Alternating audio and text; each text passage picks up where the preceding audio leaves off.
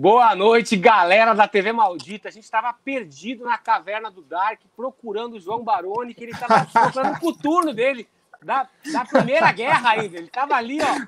Ele queria usar um coturno da Primeira Guerra e um da Segunda Guerra para ficar hoje Cacilda. dia, né? O que, que aconteceu hoje, Baroni? Onde é que você estava? Pô, meu, pô, você, você mandou uma pegadinha do Aquiles aí, né, meu? Pô, horário GM, GM, GNT, GMT, GMC, 3, não sei o quê. Caramba, fiquei todo bolado aqui, 22 horas. Aí achei que era às 10, mas é agora, né, cara? Ainda É bem que, que, ge- não atrasou é que- muito. É que geralmente na TV Maldita é sempre às 10, né? Só essas lives, especialmente hoje, a gente não queria fazer tão mais tarde para não para não manter vocês que são pais, né? E, tipo, na função toda aí. Então, quero aproveitar e falar boa noite para o Gilson Aspolini, boa noite, Rodrigo de Castilhos, João Baroni, Cássio Cunha e Sérgio Melo. Sejam bem-vindos. Beleza. Boa noite, galera. Satisfação estar aqui com essa turma aí de primeira, hein? Boa É noite, isso aí. pessoal. Então, Boa galera, só, noite.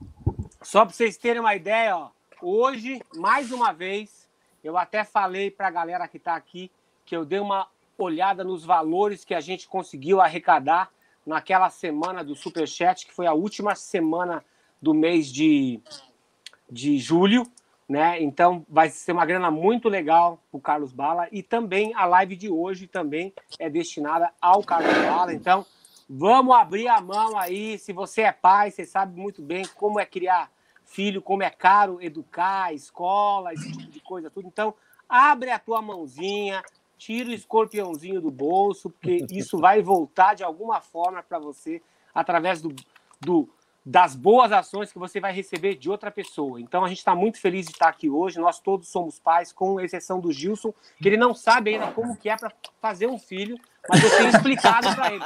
Eu mando o WhatsApp para ele, mando foto, ó, faz assim, ó, espera um pouco mais, tal. Ele- daqui a Ou pouco de repente ele tem filho, mas não sabe que tem, né? Tem esse. Nossa, fala isso. A Carolina, né? a Carolina tá, tá com problema já aqui no chat. Eu já vi agora que o negócio tá Daqui a pegando pouco fogo. aparece um filho aí, não sabe. Aparece uma Oi, pessoa, pai, tudo bem? Tô com meu namorado aqui já. aparece assim, ó. Aparece, Já traz o genro junto. Aparece Caralho. uma- um nenezinho de barbichinha e camisetinha do Pá! rosto com baquetinha Aí na caiu a mão. casa. Fala, puta aí, ó. É, é o cara mesmo. Então, galera, Olha, eu vou dizer uma coisa aí pro Jus, que não é pai, então o cara, eu tenho uma teoria que é o seguinte: o cara só é feliz completamente quando tem filho. Se o cara não tem filho, o cara, eu acho que não tem aquela essência da felicidade completa. Não sei vocês o que, que acham, mas eu eu tenho Eu sou bem feliz, cara. de vida aí. Mas você, mas você vai ser mais feliz, Gilson. E você vai ver. eu não sei Vem que a você- água tá quentinha. Não, vem, minha vem. filha não, não teve namorado ainda, então eu Peraí. continuo feliz. É. Você, você tem gato ou cachorro, Gilson? Tenho dois gatos, sou pai de gatos. Então, hoje eles me deram é parabéns isso. hoje. Eu Puta sei, merda. então, mas é assim, cara. Essas pessoas que não têm filho ainda falam, ai, meu filhinho, meu gatinho. Quando você tiver um filho, você vai entender que esse valor muda, cara. É uma coisa assim que só. Sim, a fralda é bem mais caro que ração. Não, só quando você for pai que você vai entender. Galera, É. seguinte, para quem não sabe, né? Rodrigo de Castilhos é o presidente, CEO, o dono, o gerente geral da marca Urban Boards, que é a primeira marca brasileira a ter tênis especializados para bateristas, certo? Rodrigo de Castilhos. Então, certo. E Antes, antes, de Hum. você falar, antes de você falar um pouquinho sobre como que você teve essa ideia, que aquela ideia foi muito legal, porque eu sei que você viu um sapatinho de um grande baterista, você falou assim, isso falta, e aí você me viu tocando com uma sapatilha de balé num DVD meu. Você conta essa Bah. história toda, por favor. que Eu não tenho super, vergonha. Eu não tenho vergonha de falar super que eu, homossexual, toca- aquela é, que eu tocava com uma né? sapatinha de balé. Mas, ó, É. antes disso, eu quero falar para vocês, ga- galera. Todo superchat que vocês mandarem aqui hoje, a gente vai ir, a gente vai dar todo o superchat pro Carlos Bala e o Rodrigo de Castilhos vai sortear dois tênis modelos Aquiles Priester. Dois pares. Hoje, é, dois pares, desculpa, dois pares para duas Ah, é, valeu, pessoas. valeu. Valeu. Só quem mandar superchat que vai concorrer. São- Não eram três? Não, era, não eram três pares? Não, Não. sempre foram dois. Não, Cássio, eram dois. Então, ó, a gente aqui, os seis, os seis cavaleiros do Apocalipse, nós vamos decidir quais foram as duas melhores perguntas aqui. Então, vocês podem mandar. Vocês não vão ganhar o tênis se vocês não, der, não derem superchat. E lembrando mais uma vez que o superchat vai inteiramente para o Carlos Bala, que também é pai e deve ser avô nessas alturas do campeonato. Então, antes da gente começar o nosso bate-papo de pai hoje, né, eu quero que o Rodrigo Castilhos fale da onde que veio essa ideia de você criar um tênis para baterista. Cara, eu trabalho com calçados há muitos anos, né, mais, há quase 30 anos, uh, na parte de estilismo e criação, e sempre tive a ideia uh, de querer fazer alguma coisa diferente. Eu tive banda por 15 anos, tocava, tinha banda tal, tive estúdio em Porto Alegre junto com o Kiko Martins, muitos de vocês conhecem aí. E num dos ensaios da minha banda eu vi o baterista trocar de tênis, de calçado. E perguntei por quê, aquilo me acendeu aquela luzinha. Ele disse: Ah, aqui eu sinto melhor o pedal, não consigo tocar com esse calçado. Eu comecei a pesquisar, vi que muitos tocavam descalço, alguns de meia, ah, alguns uh, levavam dois, três meses para se adaptar com o calçado, depois ia comprar na loja o mesmo calçado, não tinha aquele calçado, então tinha todo aquele processo de adaptação de novo. E aí, cara, me veio aquela ideia, tá aí, eu vou fazer um calçado para tocar bateria, uh, específico para tocar bateria. Então eu peguei aquele briefing dele ali e tal, comecei a trabalhar com a forma, e eu, o, o, o, grande lance que eu descobri, né, naqueles. Foram dois anos, né, de desenvolvimento do calçado. E contigo, não sei se tu te lembra, foram praticamente 12 meses, né? É. Fazendo a tua botinha ali, acertava detalhezinho aqui, contraforte, borracha e tal, sabe? Então foram dois anos de desenvolvimento, e daí a ideia começou a tomar corpo, e daí eu pensei assim, cara, vou fazer o melhor calçado de bater para tocar bateria do mundo. E hoje, cara, os tênis da Urban, eles têm sete tecnologias exclusivas, tem hidrorrepelente, tem uh, nanotecnologia, uh, do, dois tipos de nanotecnologia, tem forro especial para absorção do suor, para dissipação do suor, a sola é especial. Isso é importante, da... galera. Ó, se você ó. tem, a gente sabe muito bem, bateras tipo Luffy Batera, que tem o pé podre, que tem tipo unhas de galho, de mato, o teu pé podre é ele é, tipo assim, dogmado pelo tênis. Teu pé podre nunca mais vai ser podre. E tem mais, tem aquela outra pessoa que tem a boca podre também. De alguma forma, esse, essa sapatilha aí, ó, Ela, ela entra pelo seu pezão podre e ó, a tua boquinha fica de, de boquinha assim, ó, de, de, de, de gostinho de moranguinho, entendeu? Então você não vai ter mais problema de ter boca podre e pé podre. Segue, não, o, o lance é, então, isso aí, o, o Aquiles está brincando, mas quem toca o tênis sabe, né? Não tem mais problema de chulé. Tu tira o calçado, tem aquela essência de tipo gelol, em função da nanotecnologia. Uh, tem um, um, produto químico que mata as, as bactérias, quer dizer, evita uh, unha podre, evita chulé, evita frieira. é, é praticamente um remédio para os pés, né? Mas Aquiles, lance, eu, não, eu não sei se eu te falei, cara, mas quando eu fiz o modelo para o Neil Peart, uh, ele tocava também com uma sapatilha que ele mandava fazer lá em Los Angeles. Também era uma sapatilha de, de dança. De ele dança, mandava né? botar é. uma sola de couro, né? E quando a gente chegou no, no protótipo final do, do, do Neil, ele que ele já estava tocando com os tênis da Urban, né, com aquela sola de borracha. Ele pediu, o Salaberry faz... veio aqui e contou a história toda, viu? Ele contou é, não, o Salaberry chave importantíssima, né? É. Através dele que nós chegamos do Neil uhum. uh, e no Dennis Chambers também. Então uh, o Neil falou, aí eu fiz um de, a sola de couro e mandei para ele o mesmo couro que ele costumava tocar. E couro ele de... me respondeu. Não era couro de pica, né? Não, não era. Esse aí não dura nada, né, cara? Não dura nada. Fica naquele sobe, desce, sobe, desce, não, só fazer filho. Não, Couro de pico só sabe fazer filho, não tem nada a ver. É não, Olha, minha filha tá olhando, deve estar tá olhando, né? Vamos maneirar. É, ah, é verdade, desculpa, hoje é, é dos pais, não pode ser uma, uma programação normal. É. Ainda é aí, cara, o, o Nil mandou um e-mail falando assim: eu não sei o que é que tu fez nessa sola de borracha, mas não tem nada tão delicioso quanto essa sola eh, para tocar bateria. E nesse lance da sola, Kiris, tu tem, eh, tu tem todos os, os louros, né? Porque eu me lembro que essa sola aí, cara, para nós chegar no design, a espessura, a, a abrasão, todo o lance da sola foi desenvolvido contigo mesmo, né? Foram ali sete meses para desenvolver É. essa sola aí. Cara, e Então, muito pra obrigado, eles- cara. Fala pra eles o quanto eu fui, tipo, chato com esse negócio do tênis, até ficar pronto. Cara, o Aquiles, cara, eu tive, eu tive que modelar os modelos do Aquiles na mão, tive que modelar com a faquinha, no papelão, porque ele pedia, cara, tira um milímetro aqui que não tá aqui, o cadarço põe mais para frente. Foi chato, muito chato, cara, Caramba, muito chato. Mas em nenhum momento, nenhum momento, né, Aquiles, eu, eu disse, não vou fazer, eu fiquei de cara feia, né? Todas as tuas solicitações É. a gente fez com muito gosto e muito afinco. Inclusive, porque- o calçado era de couro, né? Te lembra? que Era de couro. É, inicialmente? então, eu me. Cara, o que eu falei, eu tocava com uma sapatilha de couro de jazz, né? Então era É. tipo uma botinha, assim. Então era muito suave o contato. Tu sabe que eu pé. tenho um par de- dessa da, da sapatilha até hoje, né? Aham, eu sei, tenho. sei, é. Então aí eu falei pro Rodrigo, cara, eu quero sentir o pedal do jeito que eu sinto com a sapatilha, porque essa sapatilha, cada vez que eu ia lá naquela loja, que era na Augusta, eu comprava tipo cinco pares. Então, sabe, para deixar já um estoque em casa. Então foi super bom, porque assim, o tênis realmente, no momento que a gente começou a vender ele, ele realmente estava atendendo às expectativas, às necessidades que eu tinha para tocar bateria mesmo, né? Gilson, antes do Rodrigo, o gauchão, ga- galera, eu sei que vocês estão vendo que ele fala de um jeito estranho, é porque ele é gaúcho, tá? Mas, tipo assim, ele é uma pessoa muito boa. Gente boa. Ele, ele é gaúcho, é. E depois, ó, quero que o Gilson conte aqui para você, Rodrigo de Castilhos, a história do Barriga Verde.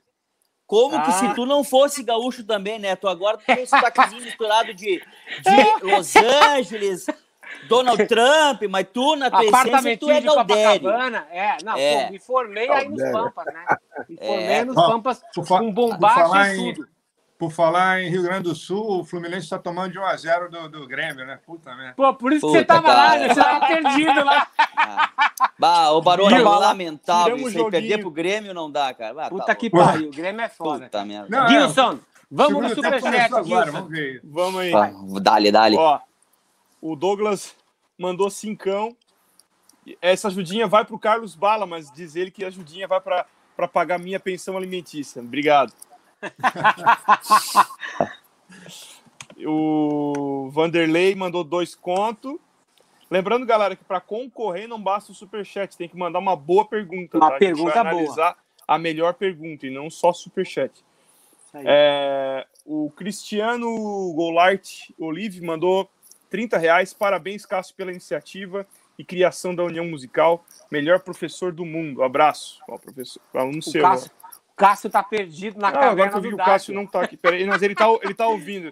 É que eu vi que ele Ele tá- caiu e não, não Ele botei, tá, mas ele ó, tá ouvindo. voltou. Ele Tá voltando ele, aí. Ele, Ó, ele pegou um eu- azar eu- na caverna do Dark aí, ó. Desculpa aí, Cássio, eu não te vi, cara. Não te vi Eu cair. fui, pe- eu fui pegar o- a mamadeira. O petisquinho ali, ó. ó só vou falar. Cervejinha. O, o cara que tá com o petisquinho aqui, ó, é ali, ó.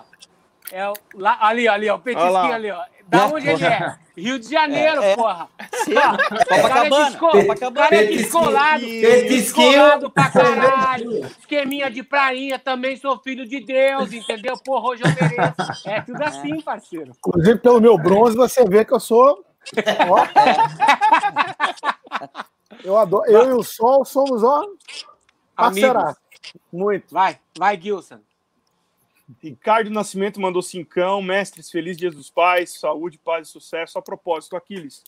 Que live foi aquela com Thomas Lang, cara? Show, show, show. Cara, foi animal. Foi muito massa. Ontem foi surreal. Foi Aquiles, sensacional. fala, fala pra audiência quem foi a pessoa que te levou na casa do Thomas Lang a primeira vez. O gauchão aqui, ó. Ah, aqui, ó. O gauchão aqui. Foi eu, ele e o Eloy. E, o- e o Eloy, é. É, a gente foi É. lá e tal. Pena que não Caramba, saiu o tênis dele, né? Mas acho que, acho, que- acho que é a hora de sair outra vez, né? É Cara, verdade, é verdade. Aquela live de ontem, ele me ligou desesperado ontem, às 11h30 da madrugada da manhã, falou, Aquiles, o meu sistema aqui do Pro Tools deu pau, a interface não tá falando no computador. Cara, eu vou tentar aqui. Aí eu falei pra ele, cara, putz, aqui pariu, será que não vai rolar tal? Ele, aí ele falou, cara, leva uma hora pra atualizar. Eu falei, cara, ainda são 11h30, né? A live é só às 5. Ele falou, não, mas é, é uma hora por interface, são quatro. Eu falei, nossa. Meu não. Deus. Aí, eu falei pra ele, aí eu falei pra ele, cara, falei, atualiza uma, a gente põe uns over na sala, põe o microfone no boom e vamos aí, né? Falou, porra, legal então. Aí, aí ele ficou fazendo e tal. Era três e meia da tarde, ele me ligou, falou, cara, funcionou. E aí, você acha que dá pra vir? Eu Falei, cara, já tô no carro, tava descendo já com as coisas lá. Aí cheguei na casa do cara 4h38 pra gente entrar às 5 no ar. Bah. Aí, aí o Gilson tava ali, tipo, ciscando ali, ó, galera, pera aí que vai ter uma surpresa, tal, não sei o quê. E aí a gente conseguiu ensaiar a metade da música antes de entrar no ar e começar a entrevista, cara. Ontem foi foda. Mas o Thomas Boa. como vocês viram, se vocês viram a live, vocês perceberam assim, que o cara é apaixonado por bateria. Ele falou, não, porra, se você. Aí eu peguei e falei pra ele assim, né? Não, mas, porra, se não der pra tocar tal, eu vou e aí a gente faz junto. Falou, não, porra, se você vier aqui, vai ter que tocar, porra. O cara é apaixonado por Ô, tocar cara, a bateria. Eu vou pra confidencializar ver, uma né? coisa que É. eu que eu Porra. fui, ah, como é que se diz? Ah, Eu vi ao vivo acontecer. Thomas Lang pedindo ah, instruções para o Aquiles, né? De como o Aquiles trabalhava o marketing pessoal dele. Isso eu me lembro hoje. É verdade, Como é, é que- é verdade. Como é que tu faz, cara? Sabe, muito interessado em saber esse lado É. aí do, do, do marketing pessoal do Aquiles. Achei muito muita humildade, né, de um cara do Thomas É. Lang por perguntar uma coisa dessa, sabe? É. Então, Foi legal pra pô, caralho. senti uma, uma admiração dele por ti e um respeito, né? Por... Não, Achei muito é bacana essa, essa atitude dele. É. Pô, Cara, ele gosta muito dos bateras brasileiros. Ele falou ontem, ele falou, porra, vocês do Brasil, vocês têm uma coisa, vocês, vocês são enraizados com ritmo, né, cara? Esse negócio do samba, da escola de samba, né, da batucada, é uma coisa que vocês já nascem, é uma coisa, pô, os bateristas bra- brasileiros são especiais pra caralho. Porra, e eu, né, falo, porra, com certeza, né? Olha, olha só com quem estamos aqui hoje. João Baroni, Cássio Puta Cunha merda. e Sérgio Mello, né? Porra, quem, se alguém me dissesse pro Aquiles Priester de 1985 que montou sua bateriazinha de lata lá no meu aparta, lá no, lá no meu quintalzinho do apartamentinho de Copacabana, que ele ia estar aqui com os bateristas dos Paralamas do Sucesso, do Alceu Valença e do Lulu Boa. Santos, em 2020, eu ia nem, que, se- nem se eu nascesse de novo, bicho. Então, cara, sério, tô- eu, eu sou muito feliz por todas as coisas que a música me proporcionou e eu não me canso de falar, cara. A classe baterística, mesmo que tenha um pau no cu ou outro aqui ou ali, a gente ainda é muito mais unido do que os Pode guitarristas, vocalistas, tal. A gente tem uma coisa de irmandade e de admiração que é real, entendeu? Então isso é uma coisa muito legal mesmo. Eu Gilson, o que tu tá falando. Gilson, É vamos aí, vamos só finalizar esse superchat que eu vi que tem uma pergunta legal, que é onde eu quero começar esse bate-papo com nossos parceiros aqui, ó. Porra, aí que eu tava atualizando aqui. Vai, vai falando que eu tô, tava atualizando aqui o Tá, o texto. Lucas Inácio mandou três e o Rafael Cordeiro mandou uma, Não, peraí, uma errado. pergunta aqui. muito boa. Olha aqui, o Rafael Cordeiro. Pessoal, boa noite. Você pulou Quando então, seus- né? Eu tô. É, exatamente. Vai no Nepper, então. É isso aí. Antes ainda. É o. o- Calma aí. O Lucas, É o Blas Lucas. mandou cincão. É, é isso aí. é Só isso aí. agradecendo pela live, valeu. O Nepper, Nereu Pereira vai estar aqui em breve com a gente também, falando de Rush. Salve papais bateras, Rodrigo, conte um pouco mais sobre o processo de aproximação e desenvolvimento do tênis do New Pitch. Quantas provas foram necessárias para chegar na final? Isso é legal, né? Cara, o, o Neil Peart demorou os tênis dele para fazer, na realidade, seis meses. A única coisa que ele pediu, assim, Ele é mais... menos chato que o Aquiles, então. Porra, cara, bem menos chato. Não, mas, mas Pô, valeu, hein, Gilson? Obrigado. Nada como Só ter que- um parceiro, né? Um parceiro Só- assim que. Resgatou a É. história. Pô, o cara assim, puxa o tapete sem pedir permissão, né? Valeu, Mas é o parceiro. Aí, ó, seguinte, tamo cara. junto aí, ó. o, o Neil já pegou o tênis completamente desenvolvido, já com as melhoras que o Aquiles tinha ajudado a fazer, tá entendeu? certo. É, então, né? Quando Mas eu cheguei na me- Urban Boards, era tudo um campo minado, assim, só tinha mato, assim, ó. Eu peguei enxada, entendeu? É. Fiquei batendo meu pé pra é. sentar, pra sentar a terra. É, é verdade isso aí, cara. É verdade, é verdade. Mas então foi isso aí, cara. Foi sete, seis, sete meses, ele não pediu tantas coisas diferentes, né? A A única coisa que ele estava muito preocupado em fazer é usar aqueles, aquelas simbologias. Ele é uma pessoa muito mística. Ele tinha praticamente 20, 22 símbolos, se não me engano, na batera dele. E todos aqueles símbolos lá têm um significado muito importante para o Neil. E ele escolheu quatro símbolos para ir no, na parte do calcanhar. Então tem o pé esquerdo tem dois, pé direito tem mais dois, são quatro. E ele elegeu o símbolo do Netuno para ser o, o símbolo maior para ser usado na lateral grande do tênis, né? E aqui e, e um elastiquinho para botar na frente É, do cadarço ali. É. que ele Explica isso aí queria ele. é, ele estava muito preocupado. Ele usava uma. O muito detalhista, né? Ele usava uma, um elástico assim no tornozelo para a calça não engatar no pedal, para não ter esse problema. E outra coisa que ele me pediu foi botar um Antigamente, elástico. quem andava de bicicleta usava um negócio desse. Cara, Mas, ô Ele Baroni, que- vocês, vocês É. três, nunca aconteceu isso com vocês? De entrar o pirulito na calça. É, entrar o pirulito na calça e aí não vai. Muitas vezes. Nossa, Muitas vezes. isso. Aconteceu E aí, uma, cara, uma outra vez assim, ele mas, pediu- pô, é horrível. ele Horrível. pediu esse lance do, do, do elástico bem na parte de cima do tacador, que ele queria amarrar, dar o laço e botar o, o, o lacinho do, do, do cadarço embaixo desse elástico para evitar que durante o show, né, o desamarrasse o calçado. Então foi a grande contribuição dele, foi isso aí. Inclusive ele disse, cara, isso é tão importante para os bateras que tu pode usar em todos os outros modelos. Assim, ele liberou, né? Mesmo sendo ele, ele liberou. Era, foi um cara fantástico, cara, muito humilde também, muito humilde, muito bacana. Sensacional. Demais. Vai lá, Gilson. Lucas Inácio mandou trêsão. E agora temos aqui Essa é a pergunta Carregando. é boa. Rafael Cordeiro mandou 10 reais. Pessoal, boa noite.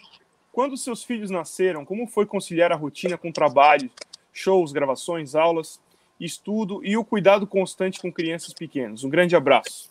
Eu quero complementar isso e perguntar para o Baroni, né? Que ele, tipo assim, ele teve filhos numa época que realmente, quando você estava longe de casa, você estava longe de casa de verdade. Naquela época que você fazer uma ligação para casa, um interurbano era uma nota, né? E para quem não sabe, nos anos 80, para o cara ter um telefone em casa, ele tinha que entrar em fila de espera e o telefone era tipo um bem.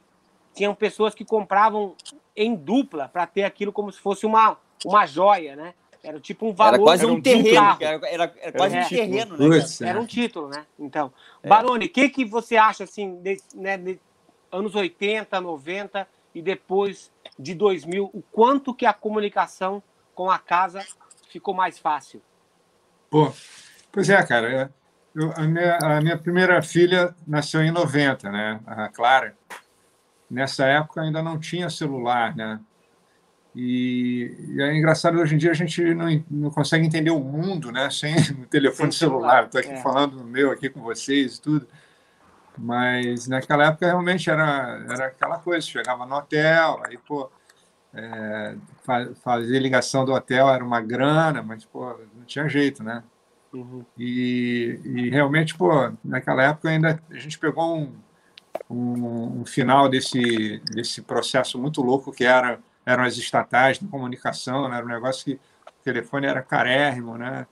E era, era uma complicação para você conseguir um e tudo, era uma briga de faca, né? Para conseguir um telefone naquela época. Mas é, aos poucos as coisas foram, foram melhorando, né? E aí, realmente, cara, esse negócio de estar na estrada e, e, e, e essa ausência que você faz, que você, você sente, é um negócio muito louco, né? E aí você, é, você acaba se solidarizando. A gente está falando aqui sobre, sobre a nossa categoria aí, né, de músicos e bateristas e tudo, mas, cara, tem muita gente que, que é, se sacrifica muito, né, por conta do tempo em família. E aí você acaba compensando pelo tempo de qualidade, né? Que é o que acontece, né? Com a gente, acredito.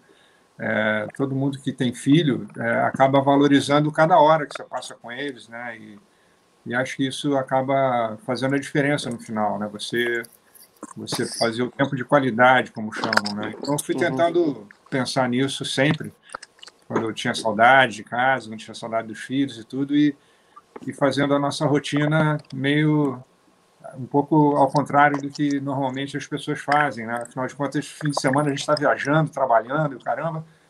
Então eu me lembro que todas as segundas-feiras, né, era, era dia assim da gente estar com a família e, e jantar em ah. casa e tudo mais. E, e se, era tipo um evento, né?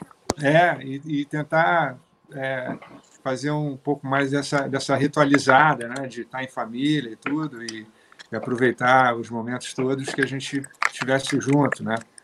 Então foi, a gente foi construindo é, essa essa rotina, né, das segundas-feiras, né? Uhum. Sensacional. Ô, Baroni, me fala uma coisa. É mais fácil ter filho homem ou filho mulher?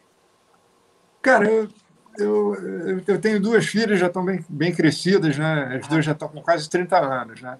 Uhum. O Vicente vai fazer 18 agora. Eu acho que eu, eu, eu tive uma tranquilidade né, quanto, a, quanto a isso, assim, não, não ter uma, uma preferência, né? Se vai ser uhum. menino ou se vai ser menina, porque é sempre um momento muito muito elevado, né? Você ser pai, você está envolvido e tudo. E quando, Mas, e quando a Clara, que... e quando a é. Clara é. chegou e falou, pai, acho que eu estou namorando. é, cara, você tem que levar na boa, né? A gente vai tentando cara, orientar. A minha a filha sabe... vem me. É. A minha filha ficou toda com medo, assim, sabe, de falar tal. Aí teve que envolver a minha mulher junto no negócio. Ai, pai, eu não sei, acho que eu tô gostando de uma pessoa. Eu falei, quem gostando do caralho? Para com essa porra, meu chefe. Pra lá, nem me fala com isso. Aí no Natal passado, o peludo veio aqui pra casa. comprou, comprou a escopeta de cara, eu O cara, quando ele me viu assim, eu olhei pra ele assim, eu, só, eu fiz assim, ó. Deu uma rosnada pra ele sentir como é que ia ser, entendeu? Tipo, não sei se vocês viram aquele filme lá do Clint Eastwood, Gran Torino, que ele rosnava com as pessoas. Sim, sim. É, Total, é tipo é. eu, cara. Quando o cara chega um em fuzil, casa. Né? É, o cara um... Quando o cara chega em casa assim, eu meio que me transformo, assim, tipo, viro uma outra pessoa, assim. Aí eu sempre saio pra ir correr. Não, tem que voltar lá na sala, esqueci uma coisa. Pro João era mais fácil isso aí, pro João era mais fácil. Chamava o cara lá pra. Ah, chama teu namorado pra jantar aqui em casa, abre a porta de casa, tem um tanque do exército. Várias munições. munições. Aí o cara. Valeu! Cara, eu tenho, eu tenho uma história que eu, que eu até brincava com a minha filha antes, entendeu? Que na época que eu tava lá na Dana, que eu conheci é, muitos proprietários de autopeças e eu ia jantar com esses caras, almoçar, fazer aquele lobby, né? Pro cara comprar mais, para dar uma fachada nova pro cara. Aí ele me falou assim: pô, você tem filha pequena, né? Então vou te ensinar uma coisa. Quando ela começar com esse negócio de namorar tal, você não fala nada, entendeu? Espera ela trazer o cabra, você olha pro cabra, fala assim, ó. Aí tenta fazer esse encontro perto de um rio. Olha isso, cara. Aí você leva o cara para fala assim, tá, então você quer namorar minha filha, tal, tá bem, vem cá põe ele dentro do teu carro, leva até perto lá do rio, abre, abre o porta-luva na frente dele, tira uma arma e pega lá uma bala só. E aí o cara já vai estar tá se mijando. Nessas horas o cara já vai estar tá se mijando, entendeu? Aí você leva ele bem na beira do rio e fala assim: ó, o negócio é o seguinte. Eu criei essa menina. Eu limpei a bunda, passei um monte de, de noites sem dormir, pesadelo noturno, terror noturno, a puta que pariu, frio, deu um beijinho. Eu tava acabando de limpar a bundinha dela, ela cagou na minha cara. Tudo isso aconteceu. Entendeu? Ela foi criada com muito amor, muito carinho, muito respeito. E aqui em casa a gente tratou ela da melhor forma possível. E ela, poucas vezes ela foi é, reprimida, né? Tipo assim. Então, já vou te falar uma coisa. Essa bala aqui, ó. Essa bala aqui, ó. Ela tem o teu nome. Como é que é teu nome mesmo?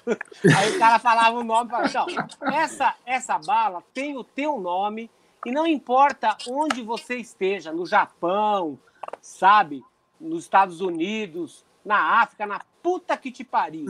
Se você, se eu ver é a minha princesinha, que eu criei, né, com uma, uma pessoa incrível, tá? uma das pessoas mais incríveis que eu conheci nessa vida. Se eu ver essa criancinha chorando e se ela me falar que é por tua causa, essa bala, ela vai te encontrar e vai entrar bem aqui, O senhor entendeu? aí, vou usar essa aí, vou usar essa. Aí o cara falou o seguinte: se ele voltar na próxima semana, pode confiar que ele vai saber o que está acontecendo. Então, esse papo rolou com esse cabra que namora minha filha. Eu não tinha rio, mas tinha uma piscininha aqui perto de casa, eu levei ele na piscina, fiz todo o esquema, só não peguei a arma porque eu não tenho a arma. Mas falei, cara, eu te procuro e eu te mato. Tá tudo bem até agora. Você, Baroni, você, eu sei que o Sérgio, né? Eu sei que o Sérgio tem tá com filhos pequenos ainda, mas você teve alguma situação que você teve que se meter na vida íntima da tua filha? Não, Ou do teu filho? Nunca? Cara, eu tive sorte, assim, porque isso é muito comum, né? Muito comum é, na- nas adolescências, né? Aí, aí afora. Mas eu acho que eu tive a sorte de administrar isso de uma maneira tranquila. Mesmo você tendo tanta arma em casa, né? Bala de fuzil, bala de canhão, Canhão. pra você ia ser fácil pra caralho, né? Resolver esse probleminha de Esco- shopping. aí, ó. Escopeta de cano cerrado, com certeza. né? Cássio, e você teve algum problema já com esse teu filho que tem 20 anos? É, é uma menina, é uma, mulher- é uma mulher também. É, ela, ela vai fazer 20 anos agora em novembro. É, já teve os namoradinhos dela, mas eu, eu confesso, eu não vou, não vou ficar não vou aqui. Eu sou, eu sou relax em relação a isso. Agora eu gosto sempre de conhecer a figura. E a minha tática é muito simples. Eu chamo para tomar uma cerveja. Ah, é? Aí quando é, porque aí eu che- eu chego, eu chego junto, vamos Aí amolece um pouquinho, né? é, pra ver qual, qual é o papo do cara mesmo, qual é a intenção dele e tal. Vira amigo sem ser muito amigo, entendeu? Ele pensa que vai ser meu amigo. Daquela É. monitorada. né? Na verdade, você é meu inimigo, pô! é, o sogrão é meu, o sogrão é gente fina, o sogrão é gente fina, eu digo, tá, tô de olho em você. Mas até agora não, é, as figuras que as figuras que apareceram foram relax assim, nunca nunca deram muita dor de cabeça para minha filha, né? E ela é muito desenrolada. Pô, teve um cara aí que, que quis ficar com ela um tempo, ficou um tempo, deu uma deu um, deu uma volta nela, sei lá o que, que aconteceu. Irmão, ela deu deu-lhe um chute na bunda e o cara voltou lá chorando, pedindo para voltar, e ela ela também é assim, bicho. Quando ela não quando o negócio dá ruim, ela não tem esse negócio de amolecer o coração, não. Ela é muito pior do que eu. Ela é rock and roll. É isso aí. Tá na bota. É, não pode dar mole pra malandro, isso aí. Não, ela não dá mole, não. Ela não dá mole, não. Ela é danada. Ela é. E aí, Sérgio, que que, qual foi a mudança que você teve na carreira, assim, por causa, de, por causa dos filhos aí? Cara, uma situação meio atípica que a gente está vivendo agora, né? Com essa negócio da pandemia, a gente está trabalhando em casa. Então, por um lado é bom que eu estou ficando com eles, mas ao mesmo tempo que eu estou trabalhando aqui, eu não posso ficar com eles mesmo, mesmo eles estando perto, né? Então, fica uma pressão psicológica na tua cabeça, pô, eu tinha que ficar lá com a minha filha, cara, e eu tô aqui. Que idade Mas eles assim, têm? Ah, o Lucas vai fazer. O Lucas está com quatro e a Helena acabou de fazer um ano. Nossa, bem, bem. Não né? É, só, que, só que agora, bicho, a minha preocupação é, é em ter preparo físico para aguentar os dois, bicho. Não é- não é. Hoje mesmo eu estava batendo pega com a minha filha de um ano, ela engateando, porque ela não está andando ainda. Mas, meu irmão, ela parece um carro de Fórmula 1. Agora, ela, é- ela Tem tem amarrar. joelho, ela tem joelho, eu não. Aí eu fico, cara, uma hora correndo com ela assim, eu agachado de joelho, ah, e, e esconde, vai, não sei o quê. Aí, pô, na hora que sobra um tempinho bom, vou dar uma tocada, eu já não tenho mais joelho, não tenho mais perna. Enfim, então, no momento, a minha preocupação maior é, é em ter preparo físico. Agora, eu ainda não tive. é, Assim, claro, a gente viaja e tal, mas as viagens que a gente tem feito não tem me tomado muito tempo. Assim, eu vou, tipo, no dia do show, que é numa sexta-feira, mas tem um show no sábado, domingo já tô de volta em casa, sacou? É, a merda é que a gente não fica descansado, né? Porque vai, chega no hotel três horas da manhã, tem que estar cinco no aeroporto. Aí tu chega aqui com o olho batendo tilt. E aí tu chega, E aí meu tem irmão, que ficar de já- joelho correndo atrás do- Puta, da estão criança. preparados no maior, cara, no maior pau. Aí tu tem que. Irmão, tem que buscar energia onde não tem. É, isso aí rola. Isso aí rolou muito comigo também, cara. Não é, cara? É. Total, é. Porra. Rodrigo, É, a tua filha tá com que idade agora? Cara, minha filha tá com 9 anos de idade, mas aconteceu uma parada que eu tenho que falar.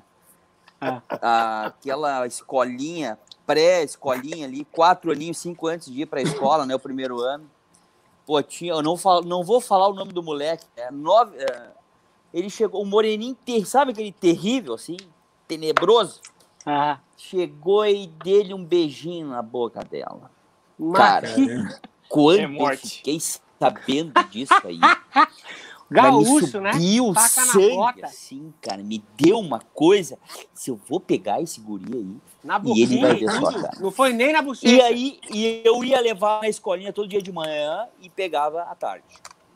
E um dia, cara, dois dias depois disso aí, que a primeira vez eu não vi ele lá quando eu fui pegar e levar tal. E na segunda eu olhei pra ele, eu tava lá no jardim, assim, onde tem aqueles playgrounds e tal. E o guri, cara, desaforado, pegou uma areia e jogou nas minhas calças, na minha canela. Eu digo, mas o que que é isso, cara? Eu olhei pros lados assim, pá, de canto, ver se não tinha nenhuma professora, né? Sabe o que tu faz pra cachorro? Assim, tá, sabe assim? Eu olhei pra ele, tá, te manda aqui, guri. Sabe? Cara, o guri deitou o cabelo, que nem se fala aqui no sul, né, cara? Partiu e desde aquele dia eu chegava, eu só olhava pra ele assim de canto, ele já saía pra trás da porta, já saía correndo. Mas olha, mas essa aí foi a única coisa que aconteceu assim nesse sentido, entende? Eu tenho, eu Mas tenho é uma, uma- história. É uma preocupação constante, né, galera? Pô, Uhum. filhinha, criança, mulher, a gente sabe que a maldade tá aí no mundo, né? Tá, tá, É. tá aberta, tá descarada, então é, um- é uma vigilância constante, né? Constante. E esses, e esses erros e acertos, né, essas, te- essas tentativas de sucesso e fracasso em relacionamentos vão fazer parte né, da vida dos filhos. assim ah, como- é. Como, a é, gente teve, tipo, né? Isso aí. Então, uma é, coisa eu, que fui- eu tô. a nossa, separado, a né, nossa cara, preocupação tem que ser educar bem o filho para que ele consiga tomar as decisões certas para a vida dele. Né? É isso aí, é isso aí. Importante. É isso aí. Ninguém controla ninguém, bicho. Se É, você, exatamente, você tem é. que bota na linha, orienta, educa e seja lá o que Deus quiser. É uma pessoa independente, que pensa, que tem a pe- personalidade, enfim, é isso. Ninguém controla Criamos ninguém. filho para o mundo, né? Essa é a grande isso aí. realidade. Sem É dúvida. isso aí. É assim que tem que Galera, ser. Galera que está em casa, só lembrando, Superchat hoje vai para o Carlos Bala. E se você participar do Superchat e mandar uma pergunta interessante, você pode ganhar um tênis modelo Aquiles Pisser que está no mercado custando quanto, mais ou menos, Rodrigo de Castilhos? Ih, travou. Travou. ó. Já vou.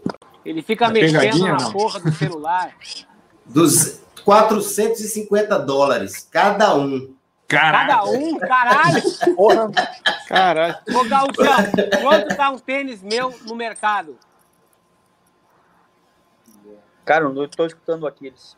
É, então derruba ele, Gilson. Que é pra ele aprender a não ser Rodrigo. mais gaúcho. Clica, clica na imagem. Deixa eu passar pra ele. Tá me ouvindo, Rodrigo? Clica na, na imagem do Aquiles, que vai aparecer assim, ó, boca de burro. Aí você clica nisso e vai corrigir o áudio. I can't hear, cara. É. Se ele não- resolveu. Se ele não tá Deu. te ouvindo. Deu? Deu. Tá, Viu? então Falei. beleza. Rodrigo, quanto custa um tênis meu no mercado hoje? 490 reais. Ó, quase que eu acertei, hein? Caralho. Mentira tua, né? Não, foi pra assustar, 380. Ah, tá. Caralho. Agora Não, ficou bom. Barato agora 380. É, mandando um superchat, você pode ganhar, então, um desses aqui, ok? Segue, Gilson, por favor. Então, só quero mandar um abração pro nosso amigo Ivan Buzik, que tá aqui na, na, na audiência. Aí, ele também ele é pai me- fresco, hein? Grande, Vamos dizer Ivan. que é pai fresco, é. É, ele disse que Abraço, queria estar Aí, aqui. Ivan. Ele disse que queria estar aqui. Gente, Mandou pra- Gente tá. Ele, ele mandou uma perguntinha pro, pro, pra eu fazer pro Baroni. Se o Baroni ficou muito chateado com a produção do, do disco do Supla, muito incomodados, eles incomodaram muito durante a produção. ah, não! Puta, cara, foi, cara, a gente parecia um bando de adolescente maluco lá naquela época, meu. Foi muito maneiro, cara, aquele disco do Supla. Foi em 90 e quanto? 93, sei lá. Os irmãos Buzik, os caras são bons músicos pra caramba, cara. Pô, uhum. você manda muito bem, meu. E o, o Eduardinho Ardanui, né, também toca pra cacete. Pô, os caras eram. Alienígena. cara. É. E o Supla detonando geral. É, foi, foi uma experiência e tanto, cara. A gente é, fez esse álbum na época, o pessoal da, da Odeon tinha contratado o Suplo. E aí me sugeriram lá para produzir o, o, álbum e foi super legal, cara. Eu foi passei... quando ele saiu da Casa dos Artistas? Hum, cara, eu não sei. Acho que não, não acho foi, que foi antes não, disso. Acho que foi bem depois. Foi? Acho que foi bem antes. Foi, é, sempre foi bem antes, sem dúvida. Foi bem antes. E aí o Suplo me apresentou para essa turma da pesada aí, cara, e foi mal barato. A gente quebrou tudo lá, cara. Foi, foi incrível, foi muito legal. Passei acho que uns dois meses indo a São Paulo toda semana, voltava para casa no fim de semana. Né? Teve um fim de semana que eu levei a patroa e a filha também e tal. É, para São Paulo, né? E pô, foi sensacional, cara. Os caras são top pra caramba. Eu tenho excelentes memórias dessa época aí, cara. Foi muito maneiro. Sensacional. E ó, galera, para quem não sabe, o Ivan Buzik foi o cara que mais passou a rasteira na mulherada em São Paulo. Até que finalmente ele arrumou uma mulher que, ó, botou ele no cabrestinho ali, ó. Encolerou ele, como diria o Supla. Ele comentou assim. Né? É, encolerou o Supla. essa e música. É, Aquiles. O grande ah, hit desse álbum. Ele, coment, ele comentou assim: que bom que eu sou pai de menino. Ele ia pagar os pecados dele, né? Nossa senhora, meu Deus! E não ia ser pouco, cara. Esse aí quebrou o coração de mulher aí no Brasil, meu Deus do céu. Sensacional. Pois é, um abração pro Ivan. Abração, Ivan. Seguindo um aqui, então. Abraço aí, Ivan. Valeu. O Jorge Elias mandou cincão. Pergunta a todos, mas vai ser difícil todo mundo responder, né? Então, vamos. Alguém responde essa. É mais fácil ser baterista ou ser pai? Quais os maiores desafios de ficar na estrada longe das crias? Já bateu saudade da estrada? Já bateu saudade na estrada, né? Pô, direto. Você vai para a estrada, você já está com saudade deles. É, é fogo a coisa muda completamente. Completamente. Eu acho que é mais difícil ser pai. Porque administrar, é, administrar a emoção é, é, é, barra pesada, cara. Assim, músico, eu acho que já tem um, um nível emocional é, mais é, apurado do que um ser humano normal. Aí a gente se, se depara com uma situação dessa. Cara, tu chora, tu morre, tu acha que nunca mais vai ver teu filho, tu fica com saudade dele. Pô, eu, o meu tá viajando lá com a avó, foi para casa da avó agora. Pô, aí tem uns brinquedos aqui no estúdio que ele deixa aqui. Pô, eu entro aqui, eu fico para morrer, cara. E ele foi tem dois dias, assim. Então. Uhum. É, Falou é tudo, cara. Respondeu por mim aí, na boa. É, e essa idade que que teu filho tá agora, né, de quatro anos, é aquela idade sensacional, que ele tá falando é. pra caralho, tá interagindo mais, né? Ah, ele é tá falando. É, eu tô aqui, eu tô aqui né? destruído, porque é. praticamente quatro meses que, que eu não vi o meu neto, né? O Luca, que vai fazer quatro anos daqui a pouco, em abril. E aí, pô, fazer uns 15 dias atrás eu consegui encontrar com ele e, pô, cara, é, é, realmente é emocionante, né? E o negócio de ser avô é, é como fala é, por aí, né, cara? Quando você, quando você é pai, você tem aquela preocupação desgraçada, né? Quando você é avô, você só quer mimar, né? Então, começa um outro capítulo, cara. Muito, muito maneiro, muito maneiro também. Sensacional, hein? Tomara que isso demore bastante para acontecer na minha vida. Mas você vai gostar, Aquiles. Não, é, não é, João? Mas você vai gostar, Aquiles. Você vai gostar. Você não sabe ainda a experiência aqui. Você vai gostar. Vem que a água tá quentinha. Vem que a água tá quentinha é foda, hein? É, eu, eu, é, eu, vou ser, eu vou ser pai, eu vou ser pai de novo depois de 20 anos, né? Ser pai de gêmeos agora, com 51 anos de idade, vou ser pai avô. Né? Quer dizer, uma experiência totalmente diferente. Né? Você, hoje em dia, eu sou uma pessoa totalmente diferente de quando eu tive minha primeira filha, há 20 anos atrás. Então, eu estou com essa expectativa de você pai de dois meninos, João e Theo, que vão chegar agora em outubro, imagina. Então, eu não faço a menor ideia de como vai ser essa sensação, mas eu estou curtindo pra caramba. Vai ser uma. Com certeza é uma energia nova na vida sempre, né? Aguenta coração. Né? É, Puta, dois ainda, hein? Dois ainda. É bom que você já toma conta de dois uma vez é. só, né? Troca duas ah, bota, bota para brincar e pra, bota para brincar e para brigar junto. Tô, vamos, vamos lá, vamos lá, briga. É Tudo certo. Mas é isso aí. Muito bom. Boa. Vai, Gilson. Alguns eu já não consigo botar na tela, mas vou ler aqui. O canal KKKK mandou 14,90. Rodrigo Fara, Baroni é referência. Isso aí. O Fernando Tavares mandou vintão e falou assim: ó, Fala, mestres, feliz dia dos pais. Queria saber de vocês como é a relação dos filhos com a música se vocês se esforçam ou ainda, esfor ou, ou ainda esforçam para influenciá-los a, e se eles respondem, né? Se vocês influenciam eles na música.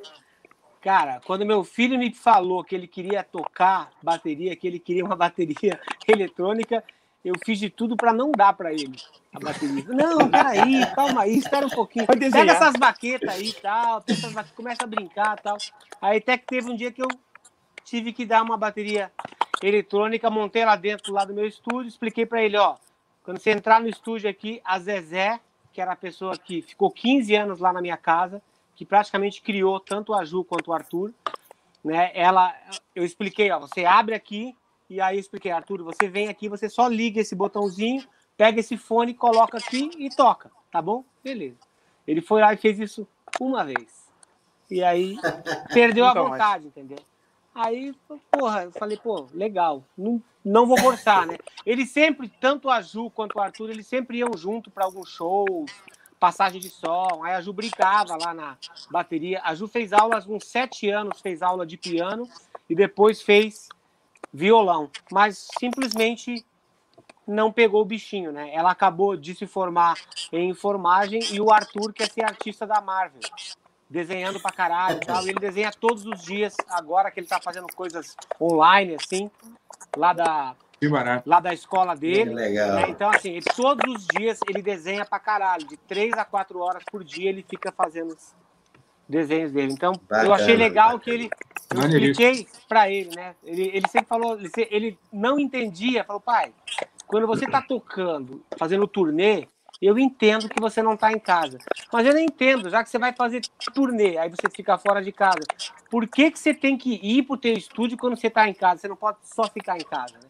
Falei, não, porque daí é o seguinte, eu também gosto de tocar, eu sinto falta, eu tenho que me preparar para as outras coisas que eu tenho que fazer.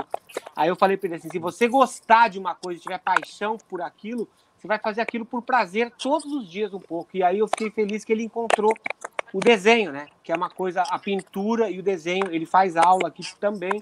Então ele encontrou isso e ele percebeu que é isso que ele quer fazer. E essa era uma preocupação minha, sabe? Que os meus filhos encontrassem alguma coisa que eles gostassem de fazer, né? Olha, eu vou ter que furar a fila Legal. aqui e botar esse comentário que foi muito bom. Muito bom, melhor comentário até agora. Tiago Paiva mandou cincão e falou assim: Aquiles não levou o genro na beira do rio, porque ia sujar a caminhonete dele. É verdade. Para entrar no meu carro, parceiro, Os meus filhos até hoje, eles sofrem com esse negócio. Ei, olha lá se ficou limpo. Quando você desce do carro, olha se ficou limpo. Se não ficou limpo, você mesmo limpa. Você não é mais Imagina criança. carregar um presunto lá, né? Olha é, que merda. É Cheio de lama, né? Cheio de levo, lama de rio. Eu levo o vagabundo dentro da caçamba e faço um rali com ele ainda, entendeu? Ai, ai, até parece, né? Segue aqui? Segue. Então, ainda, ainda assim consegui botar na tela, porque faz tempo. O Panda Drummer mandou dois contos. Boa noite, galera. Feliz Dia dos Pais mandou o dízimo aqui. Douglas Machado mandou cincão. Qual álbum gravaram e ficaram mais satisfeitos com a bateria? Manda essa pro Cássio Cunha, que ele tá quietinho aí. É. Eu tô quietinho, já falei pra caramba. É. Ah, um, um, um, um, disco que foi marcante assim, aproveitando até ontem eu tava vendo a live do, dos Novos Baianos, que foi sensacional. Eu fico muito emocionado, fiquei muito emocionado, porque eu, eu toquei com Moraes durante muitos anos. E, sem dúvida, o que me vem primeiro na cabeça foi o, o acústico da MTV, que eu gravei com o Moraes, e, e tinha os arranjos do Vitor Santos, tinha um quarteto de cordas, foi sensacional. Até hoje eu, eu vejo esse disco e, e tudo foi bom. Todo, todo o, o, trabalho em si, não só o som de bateria, mas eu acho que o, o disco como um todo, o DVD como um todo, foi, foi incrível. Muito bacana, muito bonito. Sérgio, quantos CDs você já gravou com o Lulu? Com o Lulu, assim, de inéditos, né? De inéditos? É. Uh, acho que foram três. Três CDs. Dois ou três? Peraí. Não, dois. É, um foi ao vivo. Ah, tá, entendi. É. Que daí era tipo, tipo os grandes, grandes hits, né? Não, na verdade foram três. Esqueci, teve um álbum que ele gravou. Quais são os nomes dele? Só com música da Rita Lee. Então, esse com, que, que tem só músicas da Rita Lee se chama Não, Baby Baby. É, o primeiro que eu gravei com ele é, se chama Luiz Maurício.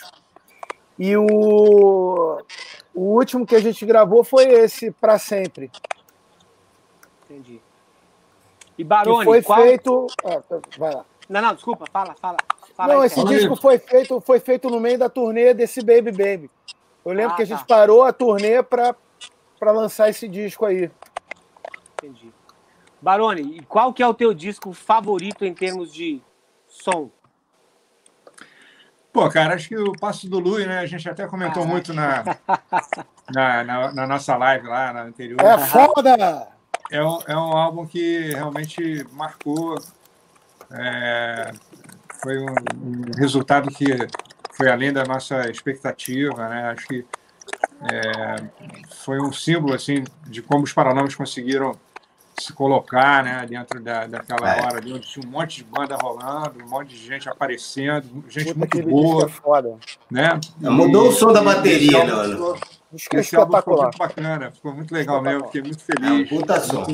É verdade. Eu tô nessa marola desde lá, desde, desde aquela época. Foi o é, mas... que produziu, né? Foi o Sussequinho que produziu?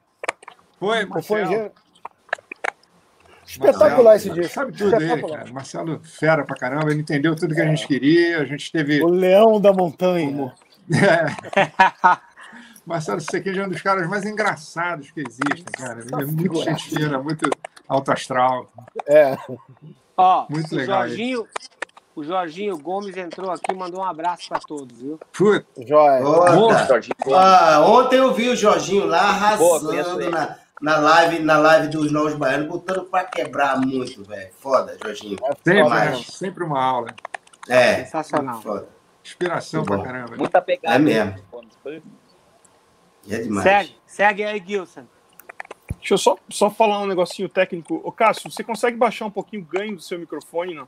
que ele tá, tá pegando bastante coisa de retorno. Deixa, deixa, eu, deixa eu perguntar aqui a minha equipe técnica, tá? Tá, ok. Eu vou, mutar, eu vou mutar você. Vou Os mutar universitários. Quando você mexe aí. É, vou, vou Não, porque tem, pra... tem, tem, tem, oito pessoas aqui que estão me assessorando. Vocês, pô. Caralho, hein? Que time. Peraí, é que ele tem uma zoom, então acho que dá para baixar o ganho na câmera. Né? Pronto. Melhorou, vez? Melhorou, baixei. Pode baixar mais. um pouquinho mais até. Um é? Mais. Peraí. É. Veja aí. Melhorou? Mais? Parece que tá igual. Pô, Mas sério, vamos aí. Mas vamos, vamos em frente. Peraí. Não tem problema. E agora? Melhorou? Tem, tem alguém que tá fazendo. Tá, é, parece que tá mascando um chiclete. É. é o Rodrigo, ele tá vendendo tênis ali, ele tá, tá no chat. Tá não, eu tô paradinho, cara, fazendo nada. Tá, deixa eu só ter. Eu, eu, vou, eu, vou, é, eu vou mutar o Cássio só pra testar, tá? Tem certeza que não tá caindo o butiá dos seus bolsos aí? Ó, do meu, não. Ó, esse ruído é do Cássio. Cara, eles não falam isso. É, eu mutei o Cássio agora e não tá. Cássio, é mesa da tua birita é aí que tá mexendo. A mesa da birita. É a mesa da birita. Eu, eu acho, eu, eu, Parece que é o cabo, assim, não fica cabo, batendo. Mas... É. Ele fica, fica dando uns estralinhos, assim, é. fica dando uns estralinhos. Vê se agora parou. Agora parou. É, parou. Se você ficar bem paradinho. É. Vamos em frente, então. Agora ficou legal, Cássio. Beleza. O, o Marcos Vinícius, eu não consigo pôr na tela aqui. Uhum. Ai, agora correu. Pera aí, calma. Marcos Vinícius mandou dezão. É pouco, mas é de coração. Bala gravou o disco Tango, do Vitor Ramil, que é um dos que eu mais ouvi na vida. Fiquei muito emocionado com a live com ele. Foi bem legal mesmo. a live que ele participou aqui. Ele mandou uma perguntinha para mim, Gilson, como você define o material que vai para o seu canal? Ultimamente eu tenho feito tanta live com Aquiles que eu até dei uma paradinha lá no meu canal. para não encher o saco do YouTube, mas recentemente eu iniciei uma série de análises onde aqui o, o João foi uma grande estrela lá no canal e eu ainda estou postando material também do Charles Gavan, ainda falta mais uma entrevistinha, então fiquem atentos aí. Eu defino de acordo com, com, com abuso de, de coisas, estrutura. Com abuso de estrutura do canal aqui do, do Aquiles, é isso aí. Isso aí, ó, isso aí é herança é, minha um bom abuso, um bom abuso. Viu? Não, então, abuso, isso aí é herança abuso. minha do Angra, sabia? Os caras lá falavam assim, pô, isso aí é abuso de estrutura, pô. Você, tava, você tá aqui porque a banda, a banda veio Proporcionou. Tocar, você tá fazendo uma outra coisa aí, tá, não sei o quê. Então isso aí é uma coisa que, que eu aprendi lá. A escolinha do Angra é foda. Vai, Gilson. O Victor Neto mandou cincão e perguntou se tem alguma música composta, composta por vocês que vocês recomendariam para os seus filhos, que ela representa alguma coisa para vocês. Boa pergunta. Quem vai nessa? Vou deixar ah, os compositores aí. Eu, eu, não sou compositor, né? Então. Ah, é. As minhas músicas, os meus filhos acham muito rápidas.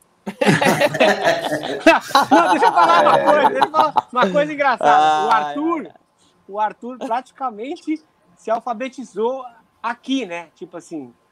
Não, ele se, se alfabetizou lá no Brasil, mas quando ele chegou aqui, ele não entendia muita coisa de inglês. Aí ele fala inglês bem pra caralho. Aí de vez em quando, quando tá lá no meu playlist no carro, toca uma música lá, lá do hangar e fala assim: pô, pai, esse teu vocalista é burrão, né? Tem um monte de frase aí que tá errado. O cara não sabe falar inglês. Puta merda. que merda. Caralho, então eu não vou nem falar. O moleque é foda, viu? Que louco. Não né? passa uma. E, aí, e ele também é foda, assim, que quando a gente vai na loja junto, e aí ele fica perto de mim, né? Pra ver como é que eu vou falar com as pessoas, né? Pra ver o acento, pra corrigir. Eu falo, Arthur, vai lá naquele iPad, vai lá na. Ó, vai lá, ó Aí ele, ele vai para lá e ele fica, mano. Quando eu vou começar a falar com alguém, ele corre e fica olhando do lado assim. Aí depois ele fica falando assim, pô, pai, você falou isso, você falou aquilo, é assim, a palavra é assim. O moleque é foda, ele fica analisando, e aí, entendeu? E aí tu fica quietinho, né? Fica quietinho. Fico bem quietinho, porque ele tá certo, cara. É claro. tá me ajudando. Eu, eu lembrei, ô, ô, Gilson, eu lembrei de uma música. Diga. Que é uma das poucas parcerias que, que eu tenho com, com o Herbert, né? é uma música do álbum Big Bang, que se chama Vai Ser Diferente. E é uma música até meio oportuna para o que está rolando agora, porque a gente está falando aqui sobre um monte de clichê, sobre como é que é ser pai, como é que é quando você tiver filho, caramba. E essa música tem uma letra muito curiosa, porque não adianta nada que a gente estiver falando aqui, né, para quem ainda não foi pai, que nem você, Gilson, que na hora que você souber, cara, na hora que chegar a, a, parada vai ser diferente. O nome da música é essa, vai ser diferente. Ah, legal. E é, é muito legal. É aquela época que a gente estava muito naquela coisa de música meio afro, né? E, e essa música está no álbum Big Bang, vai ser diferente. Acho que tem a ver com o que a gente está conversando aí. Legal. É. Boa. Show. Muito boa. É, é, eu lembrei, eu posso falar então? É, eu lembrei de uma música, por, eu tenho uma composição com uma, com uma cantora aqui de Pernambuco, mesmo quando eu morava no Rio de Janeiro, chamada Adriana Bebê, que eu fiz com meu pai. Meu pai já faleceu. E o nome da música é Painho, porque aqui a gente chama pai e mãe de Painho e mãe, né? E a música fala exatamente sobre o legado que os pais deixam, né? Os pais, embora todo mundo vai morrer um dia, né? Lógico, é, faz parte da vida. Mas, assim, é, é, é importante o legado que os, que os outros deixam para a gente, né? O legado que meu pai deixou para mim, que, consequentemente, eu vou deixar para minha filha, para meus filhos. Então, eu acho que é uma coisa de continuidade, né? De você, de você passar para explicar para os filhos também que a vida ela é um ciclo e o que a gente faz nessa vida, inclusive como a gente se relaciona com as pessoas e principalmente com os nossos filhos, isso é uma coisa que fica para sempre, né? Que a gente vai passando de pai para filho, que é uma coisa bacana, né? A, a, a memória que a gente tem afetiva, não só é ser parecido ou falar parecido, eu sou muito parecido com meu pai, tenho uma voz parecida com a dele, o jeito e tal, mas o que ele me ensinou enquanto ele estava vivo é uma coisa que eu carrego para sempre, e eu estou passando para minha filha, vou passar para meus filhos e assim a gente a vida segue. Eu acho que essa música tem esse, significado assim também. É bem legal. Ó, vamos lá. O Sérgio. Gabriel Coelho mandou, mandou dezão. Quer falar, ô Sérgio? Oi? Eu achei que você ia Não, não, falar. não, não, não. Ah, não. Desculpa. Eu não fiz nenhuma Tá. música. Tá. Bom, eu não tenho filho. Fiz música, mas não tenho filho, então fechou.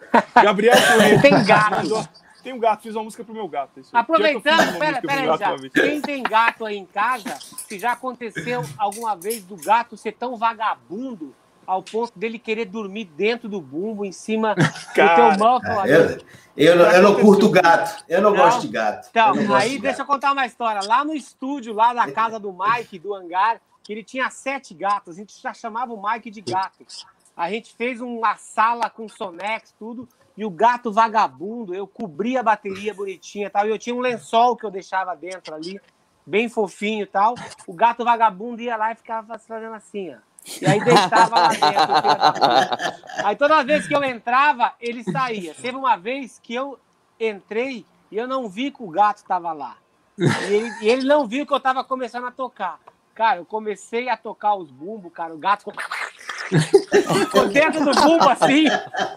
E ele vazou de lá, né? Logicamente. Cara, não vou mentir. O gato ouvia o meu carro chegando pro ensaio. Quando eu abria a porta e saía, o gato me via. Já levantava assim, ó. Levantava os dedos e vazava. O gato me odiava, cara. Ah, Piloto. Não, já que, você- já que você falou gato, cara, tem uma casa de, de shows aqui na região, aqui, o Aquiles já tocou algumas vezes lá no, no Ventuno, que é um lugar aberto, assim. E daí, uma vez, o bumbo andando, cara, para resolver o problema do bumbo andando, eles pegaram um saco de areia e colocaram dentro do bumbo, para segurar o peso do. Meu Vamos botar no Deus, saco de areia. Aí, a, Ah. vez que eu A voltei cara do lá, Sérgio, ó. é, Ah, na grossura outra vez- total. Na outra vez que eu voltei lá, cara, aquele bumbo tava fedendo a mijo de gato, porque o gato foi lá dentro e viu a areinha. Puta que pariu. a caixinha de areia. É uma morrinha fedorenta, né, cara? daquelas, daquelas dos anos 80, cara. Acabaram acabou com a bateria. Gato um bicho folgado, bicho. Não, É muito de folgado, gato cara. fede demais, cara. Né? Mas vamos lá, Cara, então. Lá, Gilson. gato, tenho gato agora, Fala. mas pô, ele tem o maior, maior cagaço da bateria. Não É, não chega começa a perto. tocar, ele já vaza. Faz muito bem. Faz muito bem. Ó, o Gabriel Momento- mandou- chance de mijar dentro do bumbo, nenhuma chance. Tá louco. Mata um gato desse. Eu faço um churrasquinho de um gato desse. Fácil, fácil, fácil. Aê. O Cássio é dos meus aí, ó. Churrasquinho, só se for de gato aí. Só se for de gato. Gato siamesa. No jogo. Antes do jogo do Santa Cruz com o esporte, ainda por cima. Vai. Total. Ó, o Gabriel Coelho mandou dezão. Mestres, pergunta ao Barone. Quando que volta a tour do Call Police? Tô ansioso para ver outro show desse. E É, falar pro boa, Serginho, e falar pro Serginho que tô em Vitória, esperando outro show do cover de Rush. É isso aí, aquele- um dia eu quero ver essa sua banda aí. Pô, eu também quero. Aí, fala do polícia ano que É, Eu vem. também. E do Eu Police também. Pô, do polícia eu vi, foda. Assim, É eu vi muito ao bom, vivo, eu mas vi o também. vídeo. Eu vi Eu vi ao vivo. Eu vi ao vivo. Eu vi É, ao vivo eu não é consegui ver. Sensacional. Ah, Caralho. Pô, infelizmente, né, esse ano não rola mais. Né? A gente Não. tinha reservado as nossas agendas para setembro, mas, pô, não vai rolar. Então, ano que vem, 2021, a gente ainda vai definir as datas, mas vai rolar ano que vem, se tudo correr bem. Mas, Isso aí. mas- Ano já era. Boa. Mas, ô, ô, João, você tocou esse sábado, não tocou lá no. Não foi agora? Que Você tocou ontem? No... Não, não. Quando é que vai ser o show do drive-in lá do Paralamas? Ah, vai ser 12 de setembro, Ah, pode crer. lá no Palmeiras, né? Isso. E a gente vai fazer uma live agora, dia 29 de agosto. A nossa primeira live. Vamos fazer agora Caralho. no final do Tá. mês. Da banda tocando ao vivo? É, vamos, vamos fazer Ah, um, um encontro no estúdio no Rio, onde a gente gravou o nosso último álbum. E vai rolar dia 29. O pessoal ligado aí Demais. nas nossas, nos nossos canais, aí nas, nas nossas mídias, já está sabendo aí dos horários. E acho que é 8, é 8 da noite, eu acho. E dia 12, lá em São Paulo, no, no, no Aliança, né, no Palmeiras, vai rolar o nosso primeiro show no Drive-In também. O pessoal pedindo bicho vai buzinar, ligar o limpador. É. Alô, cara. Se alguém falasse isso pra gente há dois anos atrás, né? Muito louco. ó, em 2020 vai acontecer isso. Você Você é louco, cara. Surreal, é. Não dá pra acreditar. Doideira. Pessoas, Foda. pessoas vendo um show ao vivo dentro do carro, cara. Rapaz, agora deixa eu fazer uma pergunta. Você, ô, ô, ô Barone, você acha mesmo que a galera vai ficar quietinha dentro do carro vendo show do Paralama, velho? Cara, é, pois é. cara. Não, é porque. O que, que- que a vai gente- acontecer. gente- Eu É, eu ia tem fazer um um show. protocolo, né, também. O pessoal não pode sair do carro, né? Tem que É. Mas, bicho- São só quatro pessoas por, por carro. Tem um protocolo aí já, né? Não vai ser um negócio meio soltinho, não. Parece que tem, tem que ficar todo mundo meio restrito dentro do carro mesmo. Então, Vai ter Tá gente aí que vai adorar ver show dentro de carro, né? Na verdade, Rapaz, tem é, gente é. que gosta de ver show, vai gostar. né? É, vai gostar. é. Também. eu- Meu irmão, é uma loucura. Mas é isso aí, né? muito louco, né? É, eu acho uma loucura isso. Vai lá, Gilson. Ó, Felipe Santos mandou cincão só para dizer que feliz dia dos pais, galera. Parabéns, obrigado pelas lives. Valeu, Valeu. Felipe. Thiago Paiva mandou cincão. Ah, tá, é aquele do, do que falou da caminhonete do Aquiles, já foi. Ó, o Ney Paiva mandou uma boa aqui, tá? Cincão, boa noite, 2020. E o músico ainda é glamorizado e ao mesmo tempo marginalizado em relação às drogas e bebidas. É, qual o problema com o petisquinho e a cervejinha, Aquiles? Como vocês lidam com isso, com seus filhos, essa margin- marginalização do músico, né? É, cara, isso depende muito, eu acho, da, da postura de cada um. Eu acho que É. você tem que se, se posicionar, você tem que se posicionar, assim, ah, você é doidão. Quando alguém chega para mim e já começa com esse papo, aí eu já rebato de. Tô entendendo o que, é que você tá falando. Você tá falando É. de quem? De- É. Eu não sou assim, cara. Eu tenho família, eu tenho filho, pago minhas contas, entendeu? Eu sou uma pessoa normal e bebo minha cerveja como qualquer outra pessoa, entendeu? E assim, na verdade, eu uso o que eu quiser. Tem nada a ver com isso. Tem muita gente aí que tem um status, né, assim, de ser o cara corretinho. É o que mais tem no Brasil, é neguinho com status, né? De que é um cara corretinho, né? Com aquela gravatinha todo arrumadinho, e é o maior filho da puta.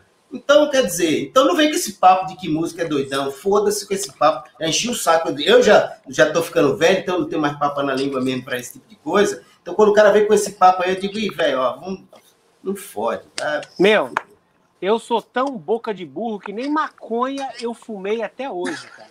Tu é gospel, velho, tu é gospel. Sou praticamente um gospel shop. Eu Tu é gospel shop, cara. tu é gospel shop, eu tô descobrindo E ó, eu vou falar uma coisa: dentro das bandas de metal, eu nunca vi drogas. Onde eu vi droga foi aí nos Pampas, Rodrigo, nas bandas covers que eu tava tocando. É, pois é, aí eu vi lenda pó, vi pó pra caralho, vi lança-perfume, vi maconha, logicamente, né? Caramba. E eu, e eu É, enquanto eu tava aqui- me aquecendo no pad de borracha, com o meu metrônomo de pêndulo, com a pastinha com os rudimentos ali, o vocalista vinha e fazia bem assim, ó. Ah, essa aí aqui, cada um se aquece como acha melhor, entendeu? Caralho.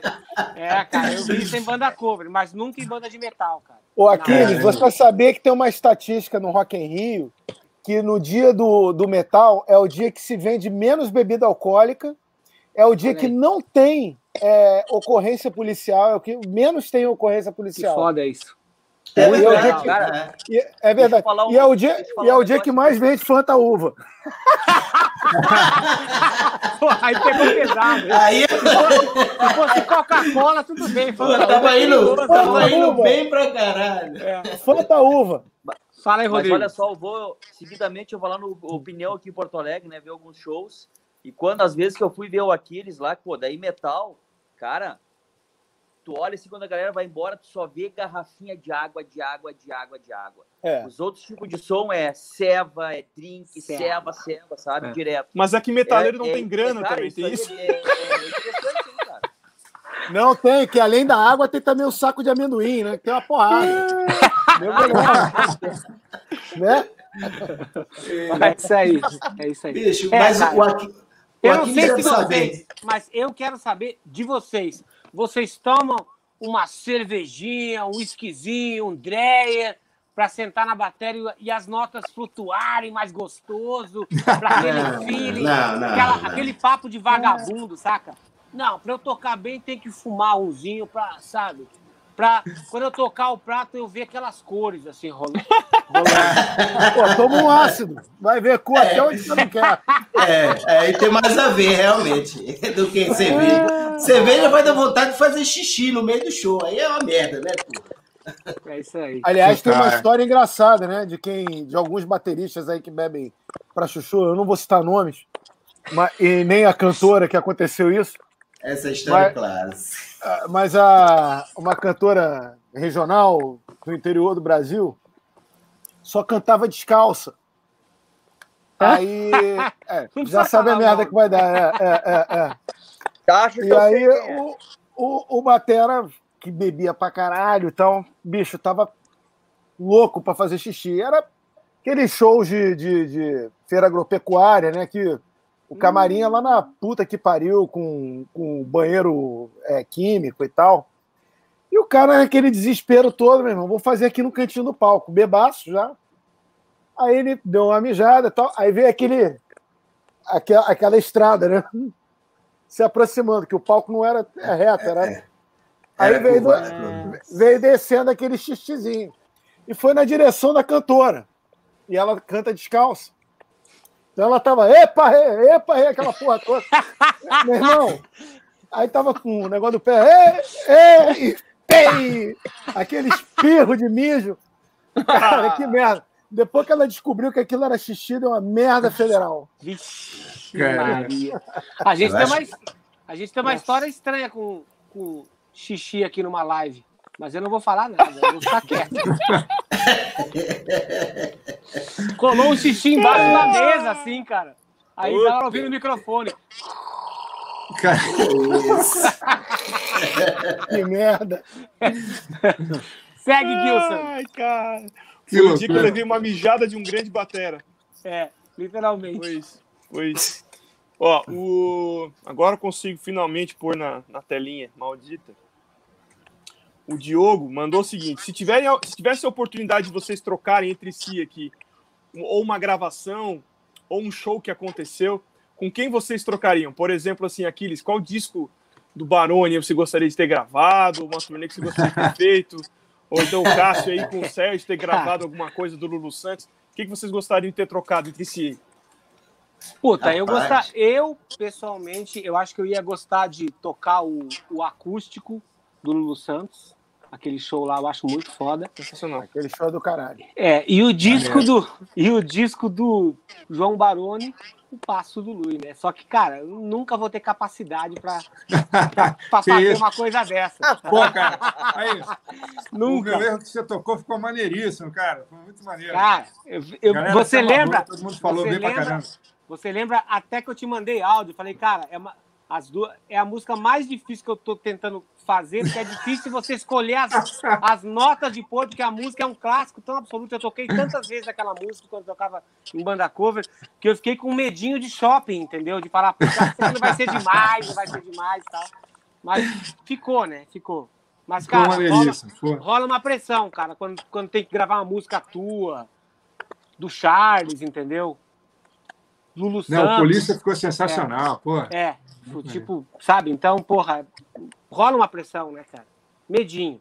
Ao seu Valença, essa- essas coisas eu não vou nem me meter pra não, pra não passar vergonha. Não, tem que né? gravar, porra. Tá de... tem que Passar tem que vergonha, gra- porra. Pô, gravar um shotzinho, um frevinho, porra, é mole, Passar pô. vergonha. Meu Porra, Deus. Isso, mole é o para caralho. Ó, Ah, o- show que a gente fez junto lá no Canecão foi demais, não foi não? Cara, Pois é, isso que eu ia falar. É, é, é, a gente teve a oportunidade de tocar com duas. Olha que coisa, que sonho. Tocar com duas bateras, né? Porque foi um projeto que era o Paralamas e Alceu. E, bicho, Barone do meu lado, eu tocando do lado dele, bicho. Pô, eu errei tudo, mas foi bom pra caralho. entendeu? esse é o cara. Foi muito legal, muito legal essa experiência Ó, aí. o Sérgio Melo me mandou mensagem hoje falando que ele vai gravar uma música, que vai gravar uma música minha. Eu até já falei, ó, Eita. tá aqui, ó. Não, é, pois é, então, mas peraí, eu Aí é tinha de falado. cachorro grande aí, cara. Não, não, não, eu tinha falado na empolgação de ter visto ele ter tocado. Aí depois, peraí, cara, o que, que eu falei? Aí eu. eu- eu- Eu quero ver. Sei, não, não, é, aí eu falei, bicho, eu não. Aí depois eu fui ver um. Hoje, ele postou, né, aquele, você postou um vídeo lá de uma música É. sua tocando. Eu fiquei olhando aquilo, falei, caralho, meu irmão, eu vou falar isso nunca na minha vida. bicho."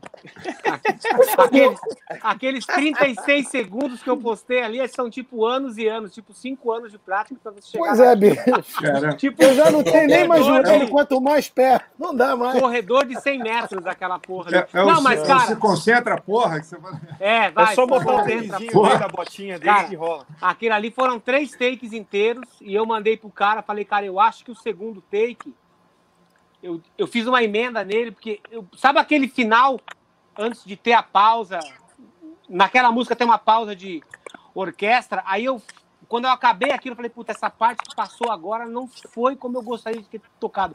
Aí você fica com aquele negócio na tua cabeça, assim, puta, será que eu vou até o final? Puta, aí fica aquele negocinho de shopping, puta, mas eu queria fazer o take inteiro pra eu provar, porque eu sou capaz, que eu posso. Aí eu falei, ah, vou voltar, vai, voltei. Aí voltei e falei assim, ó, eu acho que o take bom é o segundo, porque eu tive um tempo de respiração ali, entendeu? E aí o cara falou assim, cara, eu ouvi os três takes, o melhor take foi o terceiro, que é o que você tá puto, que você se xinga três vezes antes de você começar a música. E foi aquele take que eu falei, então deixa essa porra aí. O terceiro take que foi. Sangue! Sangue, é. E, a- e essa, essa música, ela é em 185 BPMs e ela tinha algumas partes que eram só em semicolcheia. E essa versão que eu fiz é a versão quarentena do maluco. Eu coloquei semicolcheia do começo ao fim na música inteira. Então, cara, Caramba. essa foi difícil, cara. Porra. Pra, pra chegar pra gravar ela num take, saca? E ficar Ó, feliz. É essa aí, Serginho. É essa aí que tem que fazer, Serginho.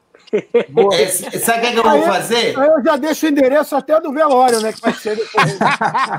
Sabe o que, sabe, sabe o que, é que eu vou fazer? Eu vou pegar uma música dessa do Aquiles, você vai me mandar uma base, e eu vou fazer o seguinte: eu vou gravar, eu vou pegar só a parte que você tá tocando o pé, como se fosse eu, entendeu? Pegar aquela parte que você toca, e em cima sou eu. Eu vou ficar tocando. E fazer de. E embaixo eu boto. Tecnologia pra isso. Exatamente, isso é o mais fácil do mundo. A É galera agora- cara.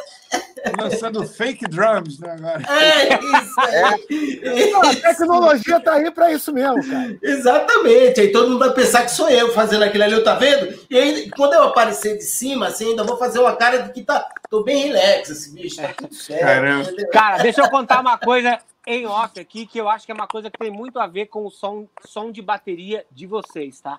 Esse cara com que, que tá mixando, porque assim, o Sérgio, ele ouviu as minhas gravações, ele falou, pô, se você mixasse isso daí, você ia ter um puta de um som, né, cara? E o Sérgio é um cara que vive dentro de estúdio. Então eu tava fazendo aquelas produções minhas, né, cara? E aí eu tava eu mesmo mixando ali, só que aí não, aí não fechava o tom, deixava o tom aberto, tinha um monte de va- vazamento. O pan não ficava tão legal quanto você fechar o tom e botar ele na posição que você quer. Aí o Adair da Alfembafo, que é o meu engenheiro da boca podre, né? Que tipo assim, é o cara assim que, que a máscara dele, ele põe a máscara e nem ele aguenta o cheiro da boca dele. Então, é o Adair da Alfembafo. Aí ele falou assim, porra, Aquiles. Eu falei, pô, Adair, não dá pra você me cobrar o valor de uma mix assim, porra, isso é coisa que tô fazendo na sala, né? Que ele falou, pô, então eu vou te passar pro meu assistente, que é o Paulo, que ele vai fazer mais barato. Eu falei, bom, beleza, então, se é teu assistente, deve ser bom. Então, esse moleque, ele me mandou ontem, né, quando ele tava mixando, ele falou assim, Aquiles, cara, eu não vou usar sampler nenhum, tá? Eu falei, se você usar algum sampler, eu mato você, seu filho de uma puta. Só que eu trato o cara já assim, né? O cara tem um nome, o nome dele, ele tem um codinome de Crumble, não sei o quê. Eu já chamo ele de creminho de rola. Você é o creminho de rola. Cara, se tem um codinome de Crumble, não sei o quê, pra mim já virou creminho de rola. Então aí ele falou assim, ele mandou a mix hoje, e ele falou assim, o único sample que tem na bateria é o do Gong Bass, porque você não usa microfone, você usa o som trigado. Eu falei exatamente isso. Ele falou, assim, cara, porque você tocou aquela porra com tanta força assim que eu, que eu chego a ficar com vergonha de adicionar sample ali, porque não precisa. Eu falei, cara, se você adicionar sample, eu mato você e toda a sua família. Entendeu? Eu não quero isso aí. O quanto vocês são, assim, qual é a precaução que vocês têm com essa tecnologia, com essa facilidade né, que se tem hoje em dia? Você pode tocar pi e pode soar como pó. Qual é. é. a preocupação que vocês têm, assim, de falar assim, não, cara, eu quero o meu som de batera mesmo, não quero que você some mais nada aí. Rola isso? Cara, ah, para mim rola realmente quanto mais fiel e natural o som, melhor, né, cara? É a tua, é a tua verdade ali. Mas acho que tem, assim, tem gente que usa também e muito bem usado, né? É, quando você complementa Hoje em dia, com, pô, você bota no grid lá no Pro Tools e você cola qualquer som que você quiser, bicho. Tem uma livraria gigantesca com milhares de sons sensacionais. Então, acho que tem, tem, tem horas em que isso adiciona né, e, e, e deixa o som muito mais requintado e tudo mais, ou seja lá qual for o, o adjetivo aí ou a necessidade, mas no caso, assim, numa banda, né, pô, Paralamas. A gente vai fazer o que, o que é mais legítimo ali para a sonoridade, mesmo da bateria, da minha sonoridade com o instrumento. Acho que todo mundo tem um pouco desse, desse purismo, né? De querer botar o teu som pô, da melhor maneira possível.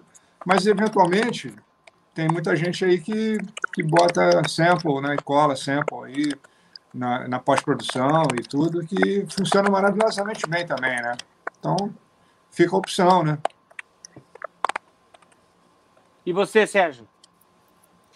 É, cara, eu, assim, eu sou de uma época que eu identificava os bateristas pelo som da bateria deles, né?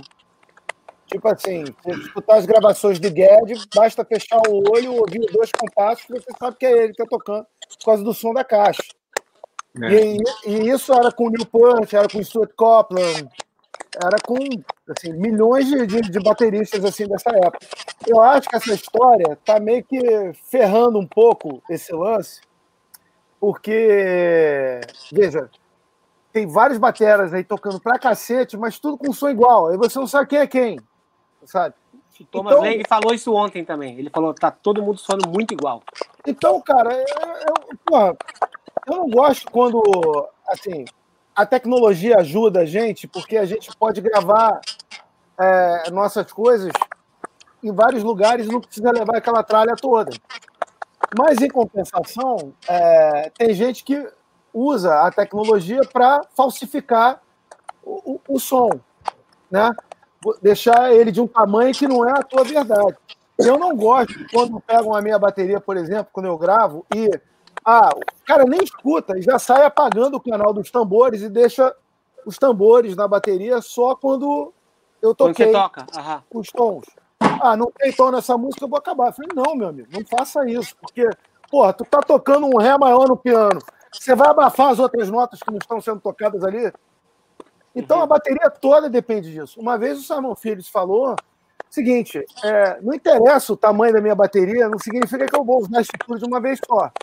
Mas eu tô com a, a minha bateria montada desse jeito. Se eu pegar o meu surdo, que está do meu lado direito, e colocar no meu lado esquerdo, o som da minha caixa vai mudar. Uhum. Então, quando você chega num, num determinado set de, de bateria, eu, particularmente, eu penso assim, é porque você quer que as suas coisas soem é, é, de um jeito que você depende daquilo tudo. Que a sua caixa soe de um jeito que depende de um gong bass montado aqui, um surdo 16 montado aqui, coisas, coisas do tipo, entendeu? Eu acho que esse tipo de, de, de preocupação muita gente não está tendo na hora de gravar. Uhum. Sabe? Grava e aí edita e apaga e coloca sound replace nisso aqui. É, isso é de limpar Pô. o som, né? Pô, vai é. pra puta que pariu isso, cara. Lógico que não. Uhum. Se, se, o som estiver ruim, Tipo, tá sobrando o teu Então você tem que resolver isso na mão. É ali na hora que você tá gravando que você tem que resolver isso. Não é, sabe, falsificando o teu som. Pô, um dos Puxando o gate, tá... isso é muito chato. É. Né? Botar o gate é. parece que corta o som. Pô, corta gate, o som, nem né? pensar, cara. Gate é, nem gate pensar. É bizarro. Porra, tá maluco. Pô, uma das coisas que eu acho o, o, o, o passo do Luiz foda, que marcou a minha vida pra caramba, eu acho de muita gente, Fora as músicas que são espetaculares, o play de todo mundo, que é incrível. É. O Ebert tocou pra caralho nesse disco é. também, né? O som de baixo do Bi, incrível. Mas uma das coisas mais fodas daqueles discos é o som da tua cara. É foda. O som da bateria hoje. ali. É. Até hoje, exatamente. Até hoje. E foi um show, cara. Olha, olha que foda isso. É ali que você vê que o buraco é mais embaixo. Eu assisti esse show do Passo do Lu. Eu lembro, foi no ginásio Dom Bosco, lá em Vitória. Eu tava morando lá ainda. Ah, moleque. É, tinha acabado de fazer um Rock in Rio. Cara, o som da bateria no teatro tava igual do disco. Eu Tava presenciei isso 30, no show de 30 anos. Eu presenciei. Falei, cara, mas é o mesmo som. Mesmo som O PA. Foda. no teatro. Foda. Muito foda isso aí. Outro que tira um som foda também Eu de tô dando bateria. 10 conto lá pro cara da mesa. Não era o Savala? É, o Savala, o Tio Savala. fez uma, uma live aí conversando sobre aquela época. Que era, ele trabalhou muitos anos com a gente, o Carlos Savala. É, Hoje ele é produtor aí, tem o selo dele e tal, não sei o quê. E, e ele era um daquele, desses caras que, que, pô, chegava, metia a mão mesmo para fazer um som legal de bateria, cara. Esse negócio que até a banda proporcionou isso, né? Que a gente era um trio, tinha mais espaço, a bateria podia aparecer mais tal, sem precisar ficar enfiando ela, escondendo ela em canto nenhum, né? Aí, e hoje em dia o o Léo Garrido também, pô, capricha, cara. É um cara muito, é, muito a quem eu devo também o som da bateria legal, né? Nos shows ao vivo. O Léo Garrido é um cara criterioso, chega juntasso, né? É engraçado que a gente está falando aqui dessas coisas técnicas, né? E a gente tem que falar dos técnicos, né? Que são os caras que É. têm a, a percepção, têm essa sensibilidade e, a- e até a inteligência, né? Para poder fazer o teu instrumento soar legal, né, cara? Então é, é mais um, um- dos elementos aí muito importantes que a gente está falando tanto aí, o pessoal se mobilizando aí para para a galera toda da graxa, né? Como a gente está falando, né?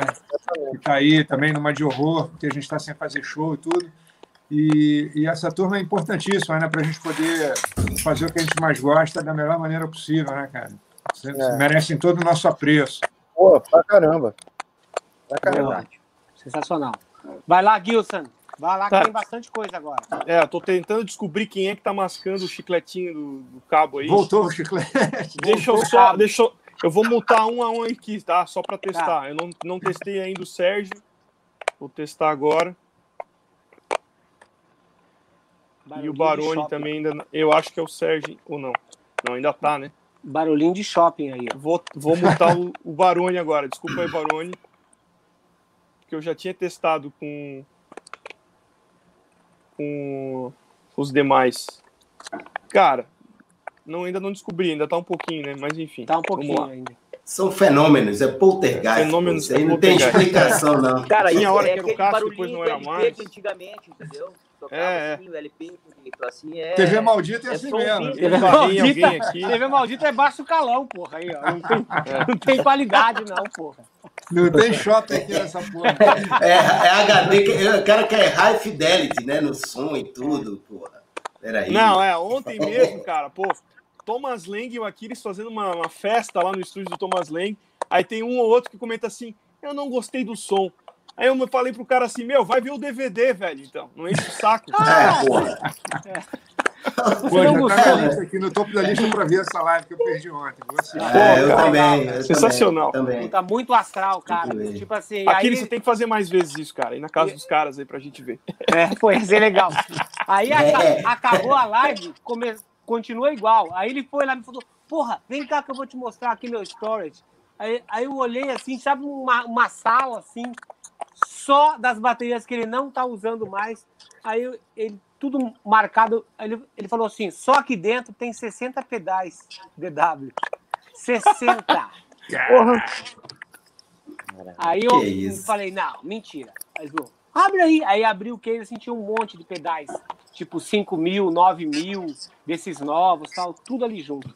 Como se fosse Porra. tipo uma, uma grande de uma festa. Tava marcado Que loucura. 60. É. Prato, caixa, um monte de coisa lá, uma sala enorme. Aí eu já falei pra ele, cara, tem que voltar a fazer outra live só pra mostrar teus equipamentos, pra galera ficar mais louca ainda. É, Vai, você tem que fazer a live no, no Shoptime, né? Pra vender tudo, né? Boa. E Leilão. bem, É, Vamos lá, ó. Vou ler alguns que já sumiram aqui, ó. Agradecer a Mônica Rochel Kik, Kik, sei lá, Kish. Mandou 37,90, obrigado. É. O Gabriel Coelho mandou 5. Essa Mônica aí, atenção, essa Mônica eu conheço, minha namorada, hein? Ah, é? Opa! Hum, Então fala pra ela dobrar o chat lá aí, ó. Pronuncia o É. nome dela pra mim. Podia ter dado uma grana maior, pô. É, É, pô. Sou boca de burro e não sei pronunciar. Love is forever. só, viu? Só, só lê todas as perguntas agora, Gil. Só pra, Tá, só então pra lá, gente vamos lá. passar. Gab- Respondemos todos também, não? Não, porque daí a gente já decide qual, quais são as duas e aí a gente faz só Tá. um. Ó, o Gabriel. Coelho, minha pergunta é pra ganhar o tênis, hein? Vocês deixariam a filha ou o filho de vocês namorarem um baterista? Nem fudendo. Tá louco? Não, não, não, não. Nem fudendo. Baterista O cara vai gostar tá mais da louco. bateria do que da mulher, não, tá louco? É, tá louco. Vai deixar ela final de semana. Agora, sozinha, agora, an- agora, antes um baterista, antes um baterista do que um guitarrista. Ah, guitarrista eu já mato já na cara. Ai, Tiro na cara. Guitarrista. Vocalista cotovelada e chute na boca. Caixa Baixista? Cara, baixista, vai, vai pra puta que pariu. ah, Vocalista mesmo, Nando. Melo, hein? Não, não dá. Ó, Daniel R. Cataldi mandou cincão, obrigado. Ah, o Jonatas Farias mandou cincão. Mais uma live foda, parabéns pelo projeto Aquiles. Pra vocês, o que define um bom baterista? Aquele que não fica com a filha de vocês, né? Com certeza. Aquele que tem um som, né? Tipo assim, você ouve o Barone tocando até hoje e fala assim, pô, esse aqui é o João Barone. É isso aí. Outra, ó, é cara, isso outro, aí. cara, outro, outro cara que me surpreendeu ao vivo pra caralho, que eu fui ver, que eu não tinha visto ainda, foi aquele ali, ó, do canto, o Sérgio Melo. Fui ver o show do Lu Santos. Puta Aqui em Los Angeles, parceiro, o som de tambor desse cara. Eu falei, cara, deixa eu só dar uma ciscada pra ver a tua afinação de batera. Eu falei, cara, fui lá e dei um pum pum pum assim. Mas pra dar isso uma aí é mérito, de frequência, cara. é mérito Foda do também. nosso técnico, né? Não, É, também. Não, sim, mas cara, É, tava bonito é. aquele som, viu? Tava muito ele é foda. craque. Ele gosta de som de bateria. É o Arthur Luna, filho Muito do foda. Williams Júnior. O Baroni Muito quase conhece. Muito foda. Pô, Arthur é feríssimo, pô. Já trabalhei com ele, uma- uma- umas paradas aí, cara, é muito fera, muito bom. Ele é mesmo. novinho, Parabéns. já concorreu ao, ao Grammy Latino nove vezes e já ganhou o prêmio uma vez. E ele, eu acho que deve ter o quê? 25, 26 anos de idade. É, Sensacional. Cracaço, cracaço. maneiro. Vai, Gilson. Ó, o Jorginho Gomes deu cinquentão, ó, pro Carlos É. Barros. Muito Ô, bonito, Jorginho. Jorginho.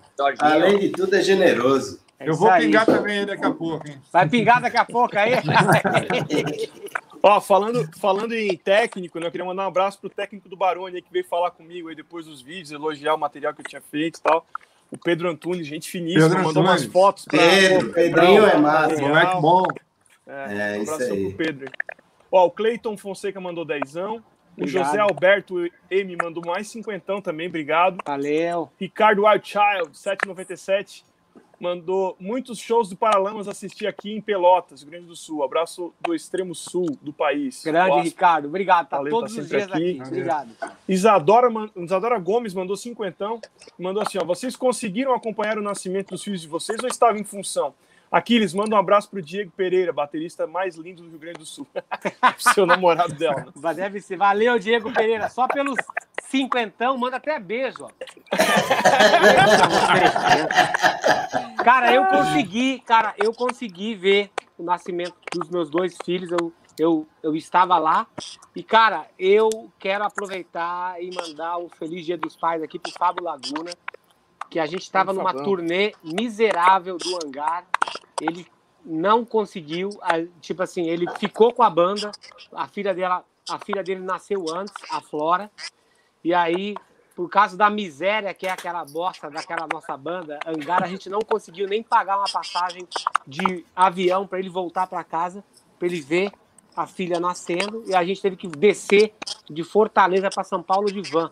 Então o Fábio segurou a onda ali, primeira, única filha dele, ele segurou a onda ali e manteve, né, tipo, a cabeça nos shows, na turnê, não, não, não assim, não culpou a situação, não ficou mal, não ficou puto. Então isso foi uma coisa de gente grande, assim, de músico de verdade, assim, entendeu? Então quero deixar um abraço aqui pro Fábio Laguna, porque eu fico imaginando como deve ser difícil pra caralho o cara não ver o filho Bah, nascendo, né, cara? Deve ser Aí, ó, muito parabéns, foda. foda. Porra, É isso aí, palmas pra ele mesmo. isso É, aí. maravilha. Segue. Nelson Segue. Guimarães mandou dezão. Boa noite, pessoal. O que vocês têm ouvido de banda nova? Ou não tem nada de bom atualmente? Eu não vou falar nada. Pragmático, hein? Eu vou ficar bem quietinho. Cara, eu tenho ouvido muito Kiss ultimamente, porque o Lucas, meu filho, é fãzaço do Kiss. O ídolo, o ídolo dele é o Eric Carr. Essa E- banda é nova, né? Manda lá. É, mano. Inclusive, eu tô esperando Pega o daí. vir ao Brasil, que eu vou levar ele lá no show. Boa. Aí, ó, Ele vai sensacional. Eric, Eric Singer, Eric Singer usa Urban Boards, viu? A gente faz aí. ele. sabendo, é. Aí, É, ó, sensacional. aproveito para já dizer para vocês já irem pensando no disquinho que vocês vão deixar de dica pra galera aqui, É, né? já, já um tá chegando a álbum, um livro, um É filme. isso aí. Já vão pensando aí. Se tiverem na mão aí, já vão folga. pegando aí, já vão puxando. E vamos em frente aqui. Então, o Panda Drummer mandou cincão. Fala, galera, quais são os valores que vocês usam na profissão que achariam importante que os filhos de vocês levassem para a vida? Legal, Panda. Eu, eu deixaria paixão. Paixão é uma coisa bonita. É isso aí. Fazer com o coração, é isso aí mesmo. É isso aí. A, co- a cooperação também, né? Porque a gente viaja muito com uma equipe grande e a gente tem que conviver com todo tipo de gente, pessoas diferentes, diferentes classes sociais e tudo. Então a gente aprende a respeitar e né, as pessoas, todas as pessoas. Assim, eu acho que isso é uma coisa importante que a música Bonito, é, oferece para a gente. bonito. Vai lá. Sérgio. Ah, tá. Eu achei que era todo mundo ia dizer. Eu deixo para meus filhos ração. Mas vamos lá, então. é, tipo a bandangada. Lá a gente não tem refeição, a gente tem ração. Não é, ra- não é razão, é ração. É ração. Ração, exatamente. Para eles isso Não, é mas eu, acho ó, esse lance que o, esse lance que o Aquiles falou no começo ali da paixão, né? Da, da- que ele estava muito preocupado com os filhos de realmente descobrirem alguma coisa que, que tivesse no coração deles, a paixão. Eu conheço o Arthur, conheço a Ju também, né? Sei que ele curte desenhar um monte, então É. são coisas da, da alma da pessoa, né? Da essência da pessoa, sabe? Então, que bom, né? Se os nossos filhos conseguirem achar isso dentro deles e levar isso como uma profissão, porque daí não vai ser é, nada ruim na vida, né? Vai ser bacana É trabalhar, o tra- trabalho vai ser uma diversão. Eu acho que o Aquiles foi Claro. muito feliz na, na, na colocação dele, É. e eu tô É. totalmente de acordo com isso aí. Valeu, Gauchão. Obrigado. Isso aí, é verdade. Depois manda mais tênis, tá? Que os meus estão velhos pra caralho. O Thomas ainda falou ontem que tava. Para mim também, para mim Manda também. pra O meu já tem O cinco Thomas anos. falou, porra, tá É. fedendo essa sala. Falei, cara, O Kiko tá me devendo os quatro tênis já. Aí, ó, o Kiko, ó, o Kiko é, o Kiko é vocalista, cara. Não dá pra acreditar em vocalista. Não dá, não dá, não dá para acreditar em Não, canário, não ele dá é para o- acreditar em pô, o canário. cara já foi na Xuxa tocar, já foi lá com as. Sabe? O cara é. Nele pode confiar, ele é diferenciado. Hum, Tá é, bom. Você tá falando só porque ele é gaúcho. Vai, Gilson. Ó, o Alan Lima mandou vintão pro Baroni aqui, ó. João Baroni, além de ser um grande fã seu, gostaria de saber qual foi a sua inspiração, concepção para tirar um som tão foda dessa sua caixa Signature. Quem foi sua referência? Abraço pro Aquiles, aprendi muito nas lives. Inclusive, queria comentar aqui que um aluno meu que mora em Petrópolis ganhou hoje, Dia dos Pais, uma caixa Signature sua, o Ricardo Rocha. Ele, Caralho. ele, ele mandou então, pra né? mim a Mandou um foto, ele falou, aqui, ele falou que é colega seu lá do clube do Jeep, lá da, da guerra, né? É, eu falei, que, cara, que porra é essa? O cara, hoje é dia dos pais ou dia das crianças, cara? Que porra é essa? Ele fala que vai É, buscar parecia um autógrafo criança seu depois. caixa. É. Mas como que foi? Ele ganhou como? Onde? Ele ganhou do, Ganhou do- do dos dos filhos pais, dele. ganhou do- Ganhou dos Nossa, filhos e que da- da animal. mulher dele. Que animal. animal. Pô, Animal, né? bacana. Cara, ó, Porra, atualmente, quem tá, quem tá Abração tirando Ricardo. putação da minha caixa é o Aquiles, aí gravou dia É. desse. Eu gravei a música do Rush lá e a do Riquelme, com aquela caixa lá. Pô, sensacional. Eu tinha levado quatro caixas lá, aí a gente acabou. Aí aquela música lá do Dragon Force, eu toquei com uma caixa de 14 por 8 pra Gigante. galera não falar que eu tinha. Pô, na hora de tocar metal rápido, o cara tocou com uma caixa um pouco mais rasa, né? Pra tirar mais som. Aí quando ele foi gravar o disco do Mike Orlando, aí eu falei, e aí? Continuo com essa caixa aqui que é mais metal. Aí o, o Adair da Alfenbafo, o boca podre, falou: não, bota do barulho de volta. Aí eu gravei o disco inteiro do Mike Orlando com a caixa do Barone. Sensacional. Eu gostei pra caralho. Legal. Gostei muito. Cara, essa, sobre tirar o som, é claro que é uma resultante, né? É um instrumento e a tua pegada. Quer dizer, é, é, é são fatores que se somam na hora da, do, do, som sair, né? E o que eu tenho tentado fazer desde sempre é que é, o som da caixa do Copeland virou uma referência. Mas eu me lembro que lá em casa a gente ouvia muita coisa de, de rock progressivo, meus irmãos né, ouviam rock, e eu gostava dessas, desses bateras que timbravam a bateria meio com um som meio de jazz, meio esticado na caixa e tal. Bill Bruford. É, e o cara que tocava no, no Jethro Tull também. Então, eu, eu sempre gostei de um, de um, som de caixa mais esticado, assim. Na hora que chegou a hora do corpo, eu falei, pô, isso aí é um som. Eu fui atrás disso até chegar mais ou menos onde eu tenho mais ou menos a minha a minha sonoridade ali, mas é basicamente isso, né? A caixa meio rasa aí, 5,5.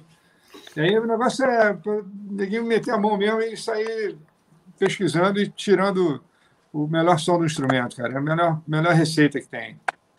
Boa. Cara, tem até uma história muito boa, Barolo, você deve saber, do, do Copland, que ele, ele tem essa caixa que ele gravou os grandes sucessos da polícia até hoje, né? E é uma caixa, se eu, se eu tiver errado, você pode até me corrigir. É uma caixa Pearl, uma caixa, é. né? E aí tem um vídeo Caralho. dele excelente. É, tem um vídeo dele excelente. É uma caixa de Chrome Over Brass. E tem um vídeo dele no YouTube que ele mostra o estúdio todo dele. E ele é endossa da Tama há milênio, desde sempre, né? Mas ele sempre usou essa caixinha da Pearl ali escondidinha. E aí é. ele. Essa, é, aí ele tá mostrando equipamento. Muito louco, está. Né? Aí tá mostrando o equipamento dele no estúdio. Não, e essa aqui é uma caixa que eu, que eu gravei, todos os meus sucessos, é uma caixa Pro, que eu não sei o quê. Aí ele dá uma disfarçada, dá uma disfarçada assim, porque depois de muitos anos, finalmente a Tama fez uma caixa para ele com o som dele, que ele gosta, né? Que é uma cópia dessa caixa da Pearl, por acaso. Exatamente. Acho que é isso, né? Legal Muito boa essa história. história. Legal isso é, aí. É. Legal.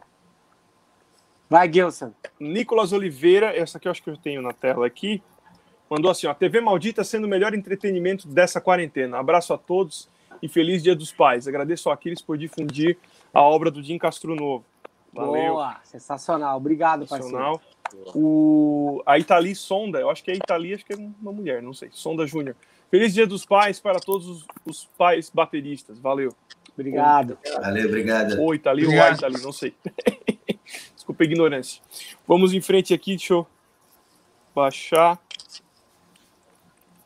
Vou lendo enquanto isso. O Thiago Ribeiro mandou vintão, salve bateras. O que é mais difícil e trabalhoso?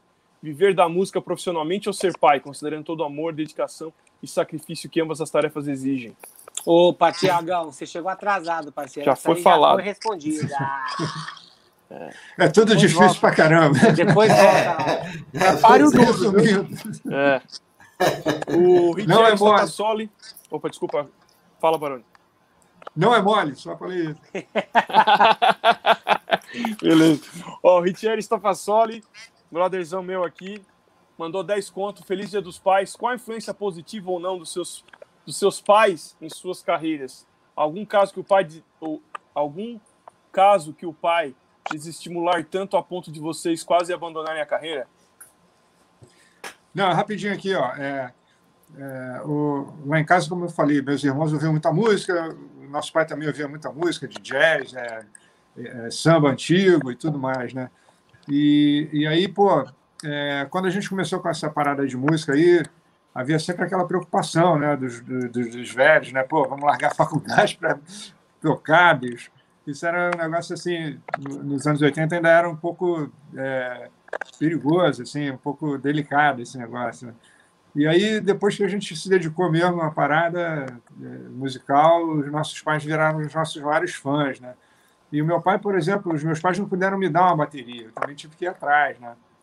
E hoje em dia a gente vive uma realidade muito diferente, né? Os pais dão baterias para os filhos, né? dão guitarra. É, é. E, e, hoje em dia as coisas estão muito mais facilitadas, né? E na nossa época era tudo muito mais difícil ainda, né? É. Pra caralho. Instrumento importado naquela época só em catálogo, quando as pessoas Porra. viajavam para os Estados Unidos e traziam, ó, olha aí a bateria como é que é. É, só, no... só no...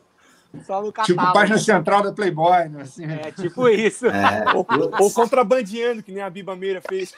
Nossa, a Bíblia Meira contou uma história incrível aqui. Olha lá a live dela lá que vocês vão ver. Sensacional. Não, o Charles contou que ele foi a Buenos Aires e trouxe uma bateria, né? É, Isso. De ônibus. a né? Imperial Star dele, é. Exatamente. É. Boa. Vai, Vamos Gilson. lá. Segue? Tá.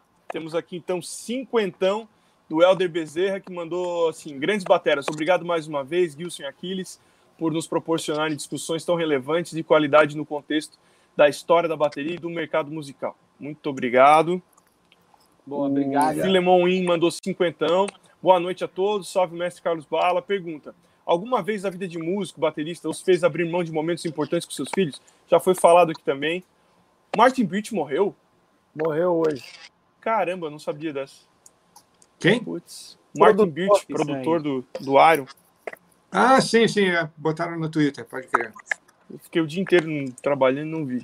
Bom, hip Martin Birch aí. É, vamos em frente, então. Padaras TV mandou cincão. Vamos descendo. O Diogo mandou assim: parabéns a todos, a live de bom coração. Valeu, irmão, obrigado. Mais cincão aqui do Lucas Blas. Já aconteceu algo na carreira de vocês em que vocês sentiram que estavam no auge? Momento mais marcante? Qual o momento mais marcante? Acho que ele quis saber, né? Bota, bota Ah, Imagina. são, são tantas emoções, né? Já diria. O, o- Robertão. o momento mais marcante ainda está por vir para gente. Uma É, hora a gente vai chegar lá. Staying Alive, né? É, aí.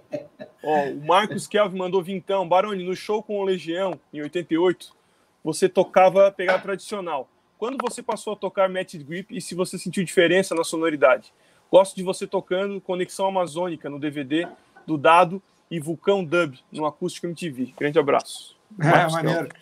Cara, eu- com o tempo eu fui, fui deixando um pouco de lado né, a pegada tradicional. E hoje em dia eu tô, tô, tô no, na combinada mesmo, no match. E acho que a ideia é se sentir mais confortável tocando. E eu acho que eu estou conseguindo me sentir mais confortável tocando assim. Tranquilo, né? No big deal. Legal.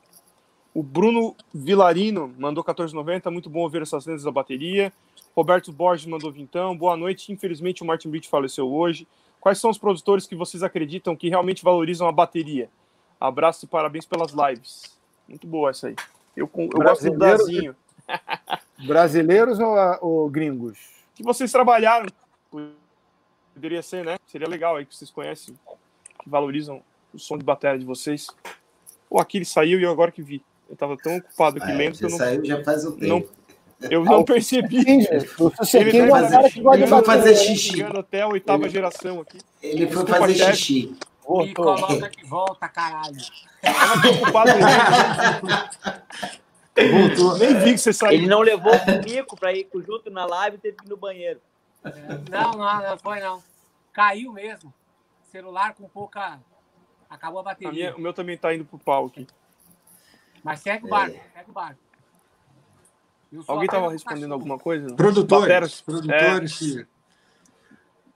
Manda aí, então. Produtores, é. Quem vai? Ó, Vai. Marcelo, o Marcelo Susequinde é um cara que É. tira altos sons de bateria. Não. É. Gosto muito de gravar com ele. Ah, Eu, eu É, tô, tra...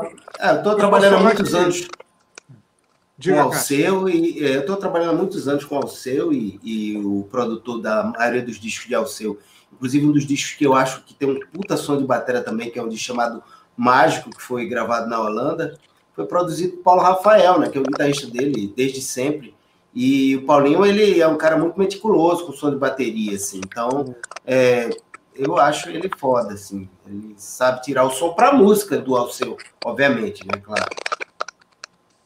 É legal. É, o que eu posso falar é que os álbuns dos Paralamas sempre tiveram cuidado, independente do, do produtor, todos os que trabalharam com a gente tiveram um esmero muito grande. Né? O Marcelo Sequinde, Liminha, é, o Chico Neves, é, Carlos Bartolini. Recentemente a gente trabalhou com o, é, o cara que era do. Pô, que gafe, meu. Esqueci o nome dele. Deu branco aqui. O... Acontece. O, Brasil, o brasileiro que mora em LA, pô, que era do Aquiles. Beast Boys, Aqui ele está com um probleminha de shopping, hein? Tá com ruidinho. produziu, produziu Beast Boys e tudo, foi- produziu o nosso último álbum, né? E todo mundo que trabalhou com a gente sempre teve um cuidado é, especial com a batera, né? Senão também não ia trabalhar, né? Com certeza, né, velho? Claro, porra. É, muito bom, é isso aí, tá certo. Se ligue, né? Se ligue no som de bateria, viu, amigo? É, eu só te falo Presta isso. atenção. É, presta atenção no som esse de bateria aí. negócio, de, esse negócio de ficha técnica, né? Foi um, um lance que eu sempre gostei de ficar lendo e de, e de ficar sabendo quem era produtor de quem. E eu dificilmente, assim, eu, eu, eu não sei qual. Assim, eu me engano com algum produtor ou com algum músico que tenha gravado um disco X ou Y. Aí, o Baroni foi testemunha disso, inclusive.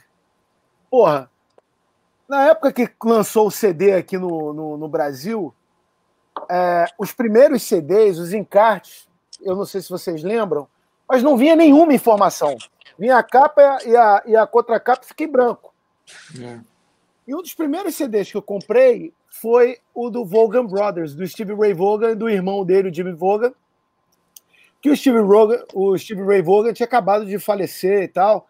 O disco estava sendo gravado ainda. É um discaço, tem um puta som de bateria. Aí, pô, comprei o disco, fui abrir em casa, não tinha nada. Eu não sei qual foi o filho da puta que falou pra mim, ou eu ouvi, porque não tinha internet. Eu tinha internet na época. É, é, ah, o baterista desse disco foi o Steve Jordan, do Steve Ray Vaughan, do irmão dele, o Jimmy Vaughan. Eu, eu passei a minha vida inteira. O Ray Vaughan tinha acabado de e tal, disco, achando que era ele, o, o baterista. Aí, bicho, assim, eu, eu tinha todos os discos do, do, do Steve Ray Vaughan e, pô, o som, de, o som principalmente da bateria, né, é, que era do Chris Lyon, do Double Trouble, era de um jeito e aquele disco dos dois já estavam com uma outra sonoridade.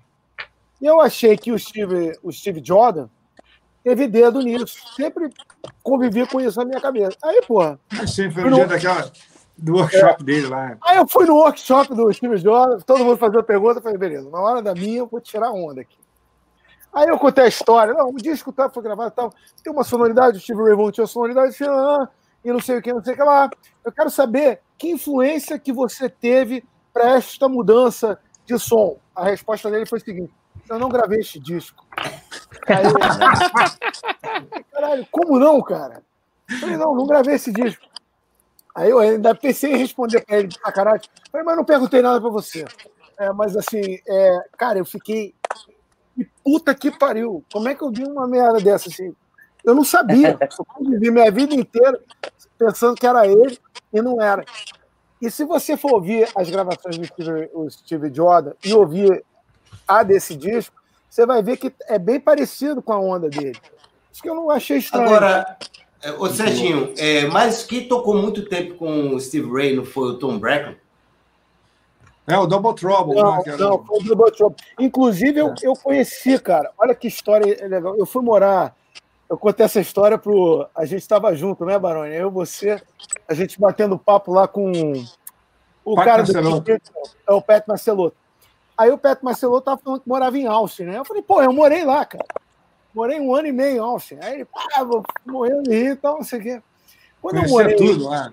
É. Aí, quando eu morei lá, é, é, o- o primeiro cara que eu conheci lá foi o Doyle Braham II, né? Que tinha uma banda com os caras do Double Trouble, que se chamava Archangel. Ark era o nome do estúdio que a gente ensaiava lá, era Austin Rehearsal Baita banda, Archangel. Pois é. Aí, cara, o, o Doyle Braham II, que era doidaçaraço, ele é aquele guitarrista can- canhoto que tocou no In The Flash, aquele DVD do cara do Pink Floyd, que eu esqueci o nome agora, do Roger Waters. Aí eu fiquei amigo dele lá porque a gente estava descarregando as coisas logo que a gente chegou nos Estados Unidos. E, e- e aí ele ah, vem aqui na, na, na, sala, que era ano de Copa do Mundo e tal, não sei o quê, a gente tava jogando futebol, e ele tava amarradão ali, tá, viu que a gente tava falando merda, ele tava achando engraçado, mesmo sem entender porra nenhuma. Acabei ficando amigo dele, e eu fui no último show do Archangels, convidado por ele, que ele deu convite para todo mundo que tava ali, do, do, do estúdio, e lá que eu conheci o Chris Layton e o Tommy Shannon, que era do Double Trouble. E é foda, assim, é um cara que toca simples e tal, mas tem uma sacanagem, sabe? Aquela sacanagem do brasileiro tocando samba. O cara é. tinha com um blues. Tem uma escola, né? Tem, a gente vendo aqui, cara, a gente toca claro. errado, meu irmão. Os caras é, com certeza. É. Só, só um detalhezinho que eu né? lembrei. É, é, desculpa, Gafe, aí, o, o, produtor do nosso último álbum foi o Mário Caldato, cara. Mega hiper produtor. Fodaço. Bala pra caramba e também, pô, esmerado no, no, no som da bateria. Grande Mário. Boa. Vai lá, Gilson, segue. Legal. Cara, tem bastante coisa aqui, acho que não vai dar para responder todo mundo, então a gente só vai dar uma passadinha para agradecer. É, só passa Senão, e aí a, a gente 50 vai... horas aqui. É, a gente a gente escolhe mais uma e vamos para o finaleira que tá. a gente já tá com duas Nossa, horas, vou... né? De live. É. Vou agradecer, então. foi mal, galera. Falei pra caralho que foi mal. Não, não, não, não é como bem, não. É que a galera demora demais para começar a mandar o superchat, entendeu? Mas vamos só ler tudo aqui, aí a gente escolhe duas aí pra gente responder. E aí vamos, vamos brincar de petisquinho, porque petisquinho, cervejinha, porque também somos filhos de Deus. Pô, aqui, a desculpa do vagabundo. Tá, vamos lá então. O Diogo Souza é, mandou cincão. Como foi a, sua, a experiência de ter é, seus pais assisti assistindo pela primeira vez vocês tocarem um show em uma banda mais conceituada? O Marcos Kelvin mandou vintão, Baroni no show com Legião e 88. Ah, esse aqui já foi. Eu tinha já esquecido foi. aquela lá para trás. O Bruno Vilariano mandou 1490. Muito bom ouvir essas lendas na bateria. Roberto Borges, é, já que eu já tinha lido também. A Cristina Trintão, de que forma essa pandemia mudou o olhar de vocês sobre o futuro da carreira? Parabéns pelas lives, pelo Dia dos Pais, grande abraço. O Edson Piva Júnior, grande batera, mandou quinzão. Feliz Dia dos Pais a todos, grandes, grandes bateras, grande papo, felicidade a todos. Uh, vamos em frente, João Paulo Azevedo mandou vintão. Logo depois que a minha filha nasceu, fui a uma Expo Music e levei um hoodie da paz para o Barone autografar. O Barone assinou meu prato, pergunta se a minha filha e pergunte se a minha filha Rebeca é com K ou com C. É com C, porra. O Badarás TV Cincão, Feliz Dia dos Pais. Com, qual a maior dificuldade você, que vocês tiveram na primeira vez em um estúdio? Deixo aqui um abraço para Aquiles. Valeu, de um Aquiles para outro Aquiles. Boa. O Alessandro Argeu mandou dois contos. É, fiel na live da TV Maldita, valeu, irmão. O DR Drummer mandou 10 conto, obrigado, Aquiles, pelas lives. O Alan Lima, essa vai pro Gilson. Sou também fã, fã do Rush, vem, to vem tocar aqui no Rio de Janeiro depois, quem sabe um dia role, vamos ver. Tem o Sérgio aí que toca muito Rush pelo Rio aí. O Ivan não, Sanches. No Rio não. No Rio não? É só com a sua banda, é só lá no. No Rio no não tem lugar para tocar nada. Não tem lugar pra tocar.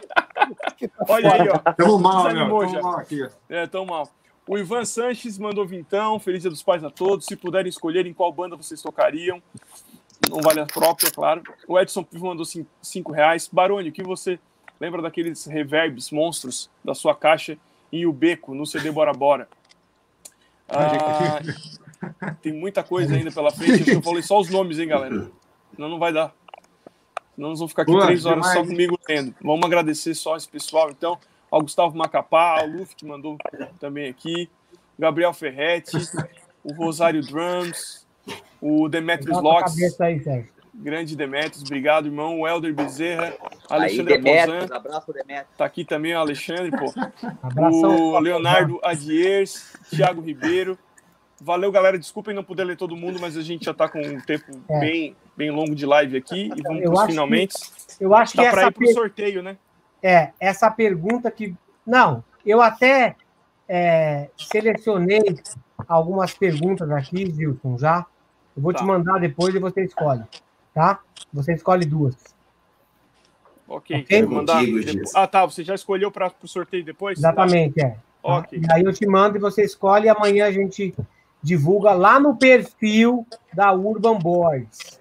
Ok? Rodrigo de Tem que Castilho. informar quem ganhar o número que calça, né? Sim, claro, mas aí eles entram em contato.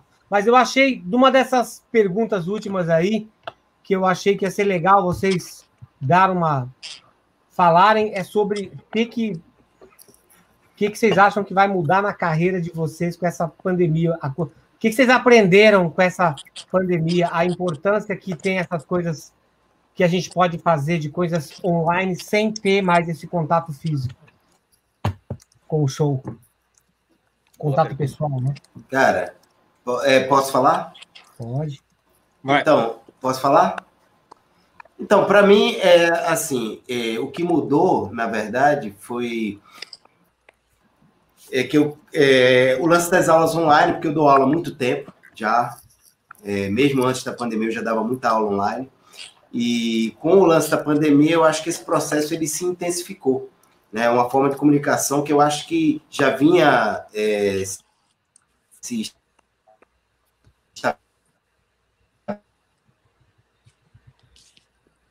E eu acho que daqui para frente muita gente vai preferir é, manter essa relação através de, virtualmente, entendeu? Até por uma questão de comodidade mesmo.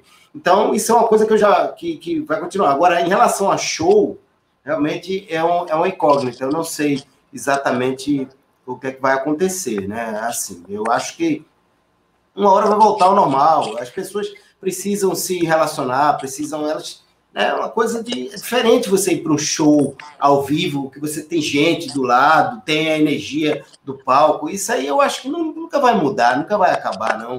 Sabe? É, é muito forte é, a, a energia que é trocada em palco. Isso aí não vai mudar.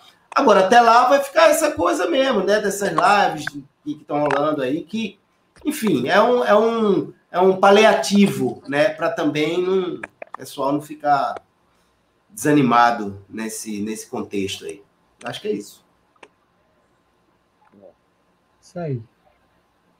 Cê- Alguém mais quer falar sobre isso aí? Sobre o negócio da. Que que...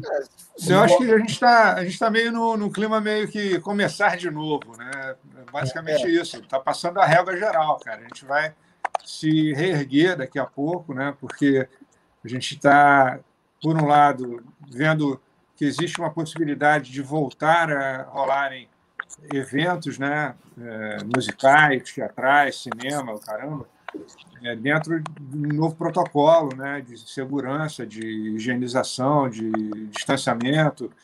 A gente está vendo isso acontecer dentro de um bom senso.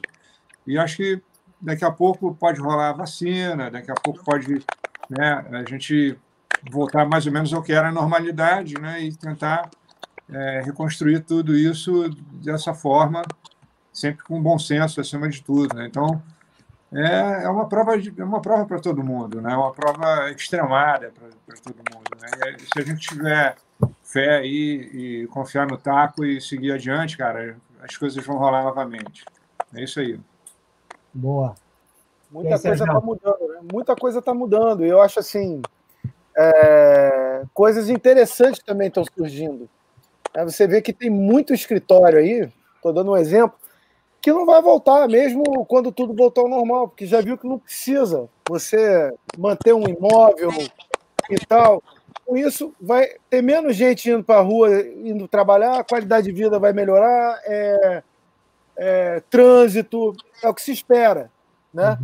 E, ao mesmo tempo, vai se economizar com isso. Né? Eu acho que essa é a parte boa da pandemia. Outra coisa que eu acho que seria interessante que eh, se mantivesse é, era o lance do, da higiene das pessoas, né? Esse negócio do álcool, isso eu acho interessante, é, que até então não tinha. Você ia no supermercado, metia a mão em tudo e, e acabou. É, é, é, enfim, agora no nosso meio, eu, eu fico muito preocupado, assim, tem gente que só vive de show, né? Pois é. E, É. e- e- e isso aí, cara, na boa, fudeu. Caiu a casa para esses caras. Eu conheço gente que, assim, teve que voltar para casa dos pais com a família, só que a, a casa dos pais era em outra cidade. Então, quer dizer, as crianças que já estavam acostumadas com os amiguinhos e com a vida social delas e tal, não sei o quê, estão tendo que morar em outro lugar. e, e, pra, tá tendo assim, um, um, nível de sofrimento muito grande. Né? Uhum. Assim, eu conheço gente que a única coisa que só falta agora é passar fome, porque o resto já já está rolando. É. E pessoas muito talentosas, né? Então, enfim. É, é dramático, é dramático. É dramático. Então, tem, tem muito, é óbvio que o mercado online se intensificou. Então, quem já estava preparado para isso, evidentemente sem saber que isso ia acontecer, está dando para levar. Né? Agora, quem está tendo que, que é, preparar as coisas para é. fazer isso, tipo assim, vou começar a gravar online agora. Só que é tudo caro para cacete, o dólar disparou. É você montar um set que você apresente um som decente, né, digno para entrar num disco e tal, cara, é, é uma demanda de dinheiro grande, principalmente falar de bateria, né? É. E, é, fora o espaço que o cara precisa arrumar. Então, bicho, tá dramática a situação de, de, dessas pessoas. E isso realmente é uma coisa que me preocupa muito, né? Que me deixa tenso, assim.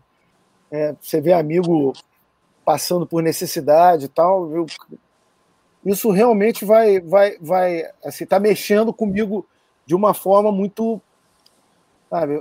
Não, não vou esquecer é. Depois que passar, isso vai ficar ainda, uhum. não vai cicatrizar, sabe? Vai ficar ali aquela mancha, sabe? É, legal demais isso aí, galera. Só para quem não sabe, né? O Cássio Cunha, ele criou um grupo, né? Chamado União Musical que está ajudando muita gente através das próprias pessoas que fazem parte daquele grupo, através de doações e através de um bate-papo com o Eloy Casagrande, ele falou, pô, tem esse projeto do Cássio que é legal, então esse superchat que a gente arrecada aqui e para União Musical. Então, a grande parte, 80% desses superchats que a gente está fazendo aqui, está indo lá para União Musical. Eu gostaria que o Cássio, que você desse uma, uma pincelada em como que funciona, cara, e quem são as pessoas que estão nesse grupo sendo beneficiadas. Cara, basicamente o grupo funciona, é muito simples, né? É, quando começou a pandemia, isso que o Serginho está falando, né, eu comecei a ficar meio preocupado, porque a situação, inclusive aí no Rio de Janeiro, que eu estava morando no Rio de Janeiro ainda nessa época, antes de me mudar para cá, é, já estava ruim antes. Né? A gente sabe disso, bem complicado para tocar na noite. Por exemplo, eu não tocava na noite há muito tempo, eu só era casa, estúdio e, e viagem, casa, estúdio, viagem. Mas eu tenho muitos amigos que estavam tocando e vinham de noite tal, de bar e tudo mais. Enfim, mas resumindo, o que acontece é que quando veio a pandemia, então a coisa ficou dramática, né? A situação ficou, bicho, insustentável. E eu começou a passar fome, necessidade, eu sabia, e eu conhecia algumas pessoas. Então, um belo dia, é muito, a, a ideia é muito simples. Um belo dia de bem, eu vou montar um grupo de WhatsApp vou chamar uns amigos para a gente identificar algumas pessoas conhecidas nossas, para a gente ver quem está no sufoco máximo para a gente ajudar, porque ainda estava naquele negócio do trâmite do governo liberar aqueles 600 reais. Teve gente que até hoje não conseguiu receber essa grana, entendeu? Não conseguiu é, se organizar para isso, enfim. É... E aí esse grupo foi aumentando, a gente foi identificando várias pessoas que estavam passando sufoco mesmo, assim. E, e o grupo foi crescendo e a gente conseguiu é, reunir umas 37. Atualmente a gente tem quase 40 contas. E o dinheiro vai direto para a conta das pessoas, não passa por nenhum intermediário. É uma coisa que é interessante que quem, quem doa lá, a gente coloca duas contas. É um sistema de rodízio. Então a gente coloca duas contas, quando essas contas chegam a um determinado valor, entram mais duas contas. E lá no grupo tem tudo. Tem músico, tem, tem músicos, tem músico baterista, já ia falar, né? Como se baterista não fosse. Esse é um clássico. explicar. pois é, então, todo mundo conhece essa piada. E aí tem, tem holds, tem produtores, tem percussionistas, tem. Bicho. E a gente, e aí o, o só concluindo e fazendo um link com essa história aí do Eloy, que, que a gente se aproximou, né? A gente se conheceu o Aquiles, você tem dado uma força. Eu quero aproveitar até para agradecer a você, porque realmente o, o, o, esforço que você tem feito aqui nas lives, que eu sei que isso dá um trabalho todo dia, tá fazendo live e tal, é muito legal. Ah, beleza, porra, tô conhecendo um monte de gente, mas, porra, é um trabalho fodido, né, bicho? Duas E horas assim- por dia que eu tô Pois com o é. Aqui, né, cara? Dedicado a isso. A preparação, explicar pro cara como é que funciona, você ligar pro cara, você mandar um áudio e tal. Cara, a Cara, gente eu nem. fez a contabilidade. O cara que achou que, o- que a hora é outra, né? Hã? Ah, O cara atrasado. ó, eu também achei, não foi só tu, Baroni. O que? Como é que é, Baroni? Fala aí, fala de novo. Não, os idiotas que erraram o horário da live. né? Tem que sair atrás do cara na live. E tem também, cara, a gente já fez quase 55 lives, cara. Pô, é foda. Ah, pois é, pois é. Então é isso. Parabéns. Quer dizer, você tem, tem o, o esforço que você fez, assim, e ajudou imensamente lá o grupo, né? A gente está lá, faz aquele trabalho de formiguinha diariamente, atualizando as coisas. Você, você sabe como funciona. Aham. Mas, assim, essas lives, elas deram uma girada rápida, assim, no rodízio, É. né? A gente consegue ajudar um monte de gente, rrr, e aí roda novamente. E, cara, é isso, a gente faz, e eu acho que outras, outros grupos foram criados a partir desse também, pessoas Legal. que participam do grupo, criaram outros grupos, pessoal do coral, pessoal de, de outras áreas da música, que estão ajudando outras pessoas. Então a gente começa a criar uma corrente que, que, que assim, começa a fazer um pouco de diferença, né? Para pelo menos passar essa turbulência aí. Minha preocupação, a minha preocupação agora é pós-pandemia, pós isso, porque é como o Serginho falou, a, esse, essa nova forma de se trabalhar, né? De você, de você se relacionar com, com a profissão, né? Você tem um estúdio, gravar remotamente, ter um equipamento, essas coisas são nem todo mundo se preparou para isso. E agora, nem agora, nem logo depois da pandemia, ninguém vai ter condições. Você vai estar saindo de uma tormenta para como é que você vai se organizar sem grana, sabe? Para você se adaptar rapidamente, ter um, fazer um investimento para você montar uma sala, para você ter como gravar, para você se inserir nesse contexto onde outras pessoas já estão inseridas há muito tempo, já estão fazendo isso há muito tempo. É, é uma coisa muito, muito complicada. A gente precisa pensar sobre isso e conversar sobre isso mais, mais para frente, não sei. Porque a coisa não vai acabar com a pandemia, né? entendeu? A situação em si. Mas é isso. Mas, por enquanto, a gente faz o que pode. Né? Eu acho- O, o, o, Eu, eu, a eu União tem ajudado. Cássio. Eu acho que vai ter, vai ter um renascimento, cara, da, da, da parada. Acho que a gente vai, realmente, como você falou, é, depois do tsunami, né? Depois É. do tsunami fica-se essa terra arrasada, mas depois as coisas vão, vão Ah, com certeza. de novo. Espero cara, que sim. É, espero que sim, Barone. Eu, eu- ó, eu Uma outra isso. coisa legal que eu preciso falar, né? Todos os bateras, quando eu falo sobre a causa que a gente está ajudando, né? União Musical, Carlos Bala, até o, o Thomas Lang, o Jim Castronovo, o Nico McBrain, todos os três falam, por que causa sen- sensacional que vocês estão ajudando os bateras, a classe e tal. Então, todo mundo, e vocês também que estão aqui hoje, a galera que veio a semana passada, todo mundo que passou aqui apoia a causa. Então, tá toda a classe baterística de parabéns por a gente estar querendo ajudar quem está passando por uma dificuldade maior do que a gente. Então, isso é uma coisa que estamos aqui, eu e o Gilson, diariamente, mas todo mundo está junto no mesmo barco querendo ajudar as pessoas. Isso é uma coisa muito legal. É verdade. Muito legal Castilho, mesmo. O que, que Oi. aconteceu de diferente no teu negócio durante essa pandemia? E depois disso a gente já vai para os discos de vocês, tá? Então, Barone, Cássio Cunha, Sérgio Melo e Rodrigo de Castilho já pensem num disco, num filme e num livro para deixar para a galera, por favor. Cara, foi uma rasteira no nosso negócio né, de calçado, porque as fábricas tiveram que fechar por, por lei, né? E aí fecha e não tem faturamento nenhum. Quer dizer, daí empregados, muitas pessoas demitidas, né? Muitas famílias demitidas, enfim. E agora está começando a voltar aos poucos, só que depende muito do, do, do aquecimento do mercado, né? Ainda tem muitas lojas fechadas em muitas regiões, algumas já começando a abrir, e a gente está percebendo que agora a, a coisa começa a andar meio devagar, mas é sempre aquela tensão, né? Mas tudo que vocês falaram é, é extremamente verdade. Ali o Serginho, por exemplo, disse que muitas coisas mudaram, né? Não vão ser as formas de trabalhar, encontrou, encontrou-se outras formas de trabalhar, e eu acho que dentro disso uh, vai mudar muita coisa. Tem gente que não vai mais precisar se deslocar para ir ao escritório ou ir para a fábrica, vai trabalhar de casa. Então mostrou-se uma outra realidade que até então a gente até é, achava que poderia existir, mas não tinha coragem, né, de dar esse passo. Fazer a mudança. Então, uh, é fazer essa mudança e a gente foi forçado a, a, a, vislumbrar uma nova maneira de trabalhar. E eu acho também, concordo com o Barone ali, com o Cássio, sim, 100%. Uh, eu acho que, claro, o mercado agora, o artístico, né, tá todo, tá todo parado. E imagina também quantas pessoas, né, famílias, dependendo disso, uh, que dependiam desse, desse showbiz, né, para sobreviver, que hoje estão é, é, é, depressivo, né, porque não tem nem ali na frente, a gente não sabe quando é que vai voltar. Mas eu acho, cara, que depois que passar, eu concordo com o Barone, essa, essa parada aí, porque as pessoas precisam socializar realmente, sabe? Uhum. E essa energia, eu concordo muito com o Cássio que ele fala, essa energia do palco, do artista, e isso é uma coisa que faz falta, sabe? Quem gosta de show e de música, de ao vivo, cara, não existe live, não existe tu escutar um CD, não. tu ver DVD que é. substitua, tu entendeu? Tu ir lá no show e aquela energia, cara, isso aí é, é uma coisa fantástica, né? Então, eu acho que isso não vai acabar nunca.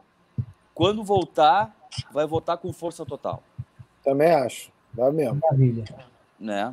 É isso aí. É isso aí. Então, podem começar aí. Quem quiser, pode começar falando. Disco, livro e filmezinho de shopping.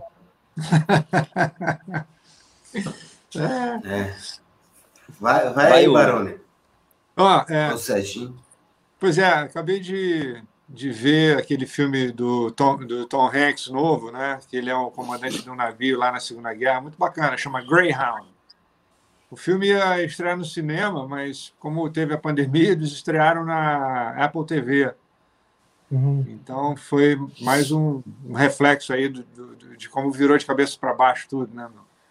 E o filme é bacana, o filme é bem, bem legal. É, é, Segunda Guerra Mundial, né? É a história do, dos dos navios que saíram dos Estados Unidos para a Inglaterra e eram atacados pelos submarinos nazistas. Né? É, bem, é bem bacana, os caras conseguiram fazer um negócio legal e contando essa história. É...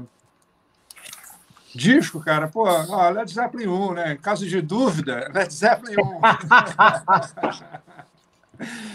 é... E livro, eu recentemente eu fiquei muito impressionado com Sapiens, aquele livro daquele escritor é, israelense, né, que conta a história da humanidade de um ponto de vista muito interessante, né, para a gente poder entender aonde é que a gente chegou, né. Eu acho que é um livro que até funciona nesse momento que o mundo está tá virando é, um negócio totalmente diferente por conta do que aconteceu com a pandemia, mas o livro é muito bom. Sapiens. Boa. Próximo. É, então, é um disco para mim que eu acho que é fantástico, uma obra-prima e foi, foi referência para mim, é o Weather Report 830, é com o Jaco Pastores e o Peter Sky quebrando o cacete ao vivo numa turnê é né? fantástica. É, é incrível esse disco, é foda. É, filme, é, bem, tem dois filmes assim que recente que eu vi, vocês escolhem qual vocês querem colocar.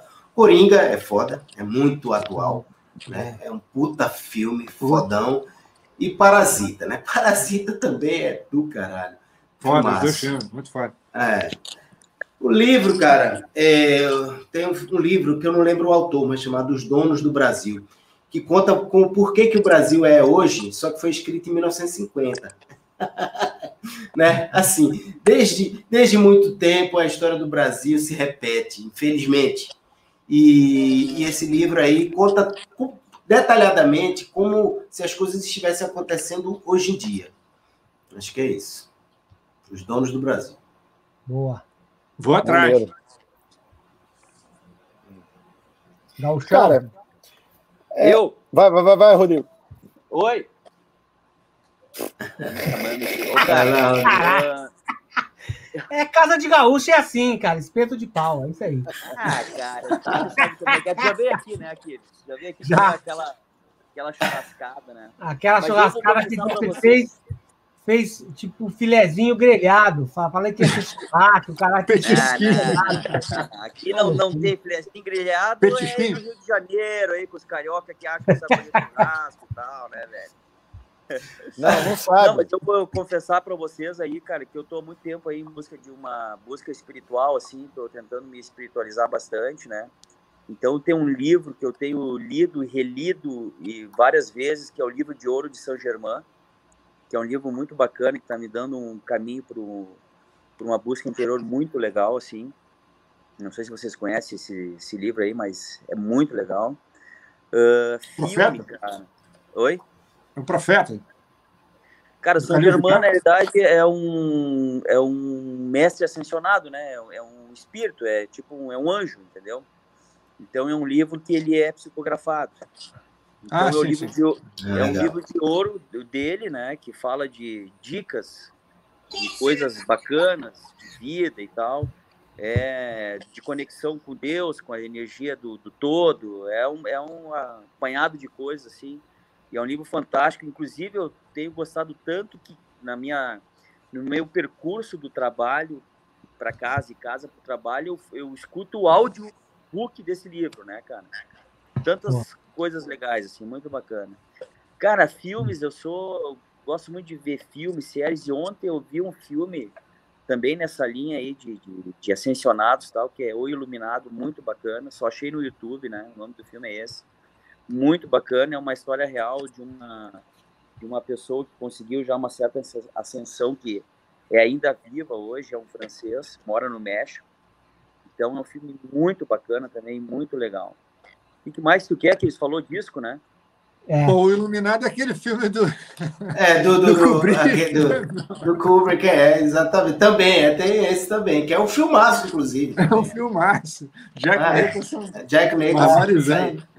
Cara, a ideia, inclusive, eu fui botar no, no YouTube ali esse, o nome desse filme. Tem várias coisas com esse nome aí, né? Tive que até É. buscar o que, que era ali. Mas, enfim, Esse é o mais famoso. Vi ontem e recomendo, né? Pra quem tiver nessa busca aí. Cara, e disco faz, na realidade, faz muitos anos que eu não, que eu não pego o disco que eu vejo e tal. Eu tenho a minha coleção aqui, né? Mas eu tenho minhas playlists aí, pô, aí, ó. Paralamas.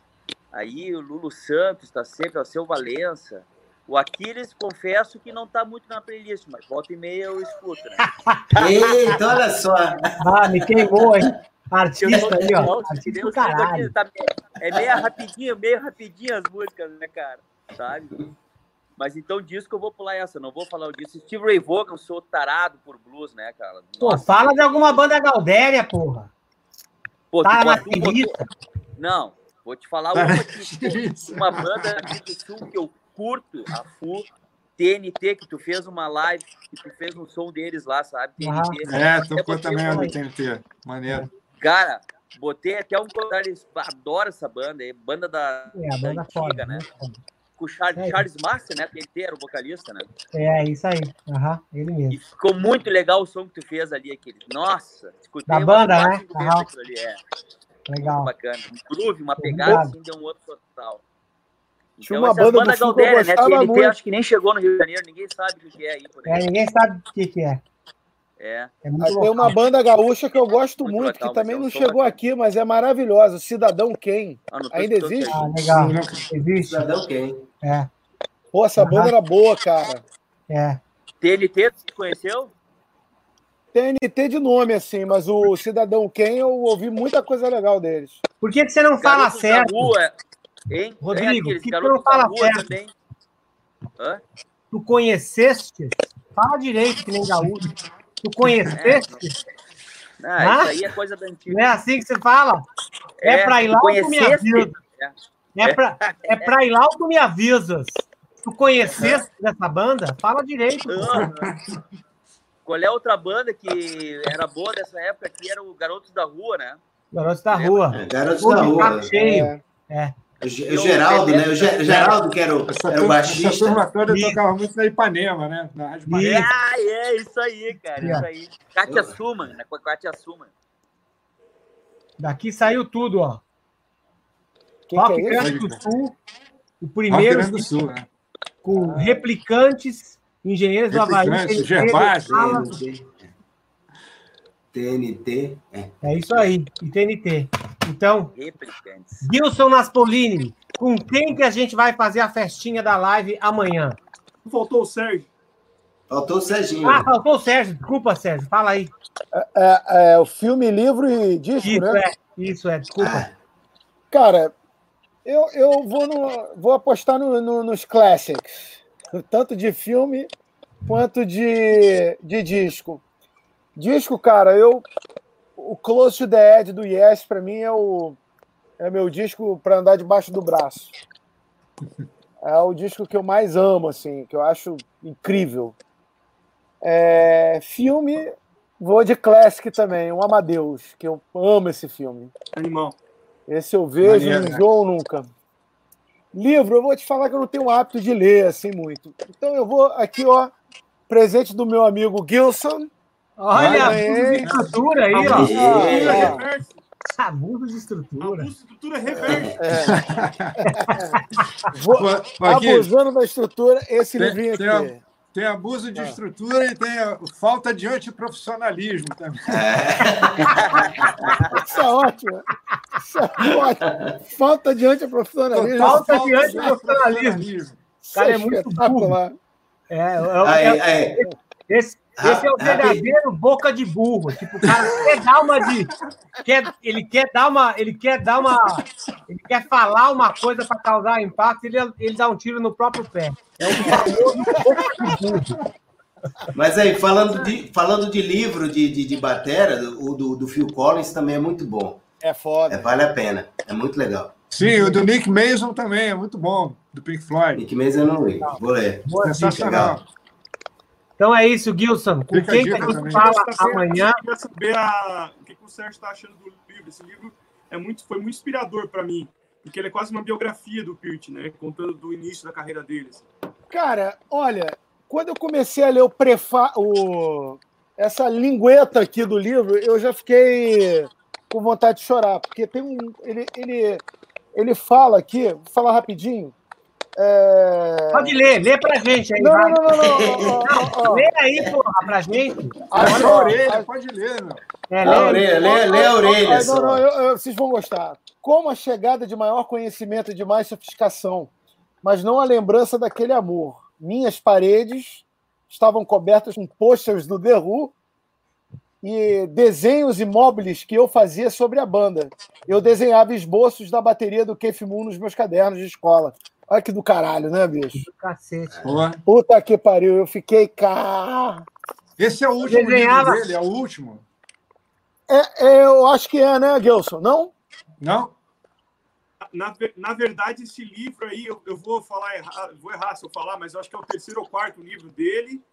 E só que no Brasil ele foi traduzido recentemente e foi feito duas partes. Então a editora que lançou essa parte, essa parte que você tem aí, que é a primeira, acabou de lançar a segunda. Eles estão lançando, eu estou esperando chegar a minha cópia. Então quem, quem adquirir agora está pegando um lançamento nacional, né, traduzido. Então essa, esse livro tem duas partes, que é Música para Viagem, que é um livro que ele conta ah, ele faz uma viagem e leva vários discos que influenciaram a vida dele, momentos da vida dele. Então, ele coloca o disco no carro e vai contando tudo que ele viveu e tá com aquele disco, desde o do colégio, quando veio a primeira bateria. É super legal. Demais. Pô, eu, ó, eu vou falar aqui, ó. Eu ficava desenhando a bateria do João Baroni lá. Sério. E naquela época eu até postei esse desenho, cara. Tinha mais prato do que tambor, os pedestais todos entrelaçados. assim. Eu vou te mandar uma, eu tenho uma foto dessa daí. Eu vou, vou te mandar. Cara, eu tenho, na minha, eu tenho na minha cabeça uma bateria verde, Barone tua, uma bateria verde linda, cara. Eu vi aquela bateria lá, nossa, cara, que bateria era aquela? Sabe, uma cor verde. Assim, eu tenho na minha cabeça. Vários shows fez Sim, é, eu tinha, eu tinha duas. Eu, primeiro foi uma uma verde meio, meio lavada, assim, né? Tipo. é, Não, é, não não, era, não era, o, né? era tipo uma pintura com veio da madeira, né? British É. Green, que eles chamam, né? É. Nossa, E aí que de- linda. depois eu, vi, depois eu usei uma de purpurina uma, vez- uma época. De purpurina, é. Green como Sparkle. tipo glitter, assim, né? É, É. Green Sparkle. Nossa, mãe. sensacional. Linda, Tá linda. guardado Gilson. aqui também. Ah. Gilson, ô Barone, uma curiosidade, vai. Quantas bateras você tem para os caras irem te assaltar? Se quiser levar as panelas, pode levar, não tem problema. Eu, eu devo ter, a última vez que eu contei, eu tinha umas 12, 10 ou 12 matérias. A pretinha você tem ela, né? Do Passo do Lui ainda, né? Sim, sim, foi, foi engraçado que eu fiz um trabalho de Sherlock Holmes para encontrá-la de novo, eu não sabia onde é que essa matéria estava. Estava com um amigo matéria meu, tinha levado ela para os Estados Unidos. e eu consegui reaver a matéria. Eu lembro que no show que eu assisti no ginásio Dom Bosco, eu só fui embora para casa depois que o cara tinha terminado de desmontar a última peça da bateria. Fiquei lá. Olha, que loucura. Lembro. Muito maneiro isso, cara. Muito louco, cara. É, eu fiz isso nos shows do Rush também, né? Ninguém falou, é, man, get out here. Eu, eu, o cara me empurrando assim, eu ficando com a cabeça. Pra ver o cara desmontar a bateria. Sensacional. Incrível. Gilson, com quem que nós vamos falar amanhã, então? Por favor. Não, cara. Vou, te- vou interromper de novo só para dizer que a minha dica de livro que pediram aqui é o livro do Baroni que eu comprei logo depois da nossa live, do, de- que fala sobre a guerra do- da primeira, da Segunda Guerra, né? 1942, a guerra que o Brasil quase participou. Obrigado, João, por escrever esse livro sensacional. Pô, valeu, pô, prestígio total. Então fica mais uma diquinha de livro aqui. Abu- Abuso de infraestrutura. É, abuso de estrutura, abuso de estrutura em benefício próprio. Aí, ó. Em causa própria. Usando, usando a- o espaço da TV Maldita para vender merchandising próprio. Aí, ó, pô. Mas vamos lá, então. Amanhã a gente tem a bateria da Bahia Mainstream com o Cezinha e o Jorginho Gomes, que estava aqui na nossa live hoje. Que eu vi. Ah, que legal. Vai faltar história. Meu Já Deus. cancelei Muito minha bom. agenda para amanhã. É isso aí. Galera, quero agradecer demais a todas as pessoas que ficaram aqui com a gente no Superchat, que contribuíram com o Carlos Bala. Amanhã a gente vai divulgar o nome dos dois ganhadores, ok? E eu quero agradecer mais uma vez ao Wilson Marcolini e agradecer também João Baroni, Cássio Cunha, Rodrigo de Castilhos e Sérgio Melo. A palavra final é de vocês, porque ninguém quer ouvir eu e o Gilson falando mais. Então, só falta boa noite de vocês para a galera. Estou muito grato. Ó, estou muito feliz de ter o telefone de vocês quatro aqui no meu celularzinho de shopping para ficar trocando WhatsApp e tal. Fico mandando áudio, o Sérgio também me manda áudio e tal. Então, Sempre uma alegria. é um prazer poder ter essa proximidade com vocês. né? O João Baroni sabe muito bem que eu, se, se existe um baterista chamado Aquiles Priester, a culpa é dele. Dele, ele é o culpado. Me exclui fora dessa. Pô, eu, eu acho que todos os bateristas da nossa geração, né, É Key? verdade, é isso aí. cara. É, isso é fato. O cara é foda. É, Quem é. começou a tocar por causa do Rock em Rio É. teve dedo do Paralamas ali, certamente. certeza. Cara, e Que naquela época, mesmo eu sendo certeza. boca de burro, ainda continuo sendo boca de burro. Naquela época, sempre me tocando, eu olhava o Barone e falava assim, não sei, esse cara, o jeito que ele toca é mais bonito do que os outros bateras. Mais claro, tudo. O som dele sai mais limpo, tudo. E Eu É. era só um boca de burro. Que não É, porque eu-. Hoje em dia eu sou um pouco de burro que toco, entendeu? Naquela época eu tocava nada. Pra você ver a percepção de boca de burro. né? Então, galera, Não, é, é, vocês. A palavra é toda de vocês para os assinantes da TV Maldita. Não, é Pô, muito ó. bom, é muito bom. Fala aí, agora, desculpa. Vou falar rapidamente aqui. Porra, sempre uma alegria estar aqui, Aquiles, você, Gilson. Pô, hoje foi um papo nota 10, alto astral pra caramba. A gente riu pra caramba, falou merda pra caramba.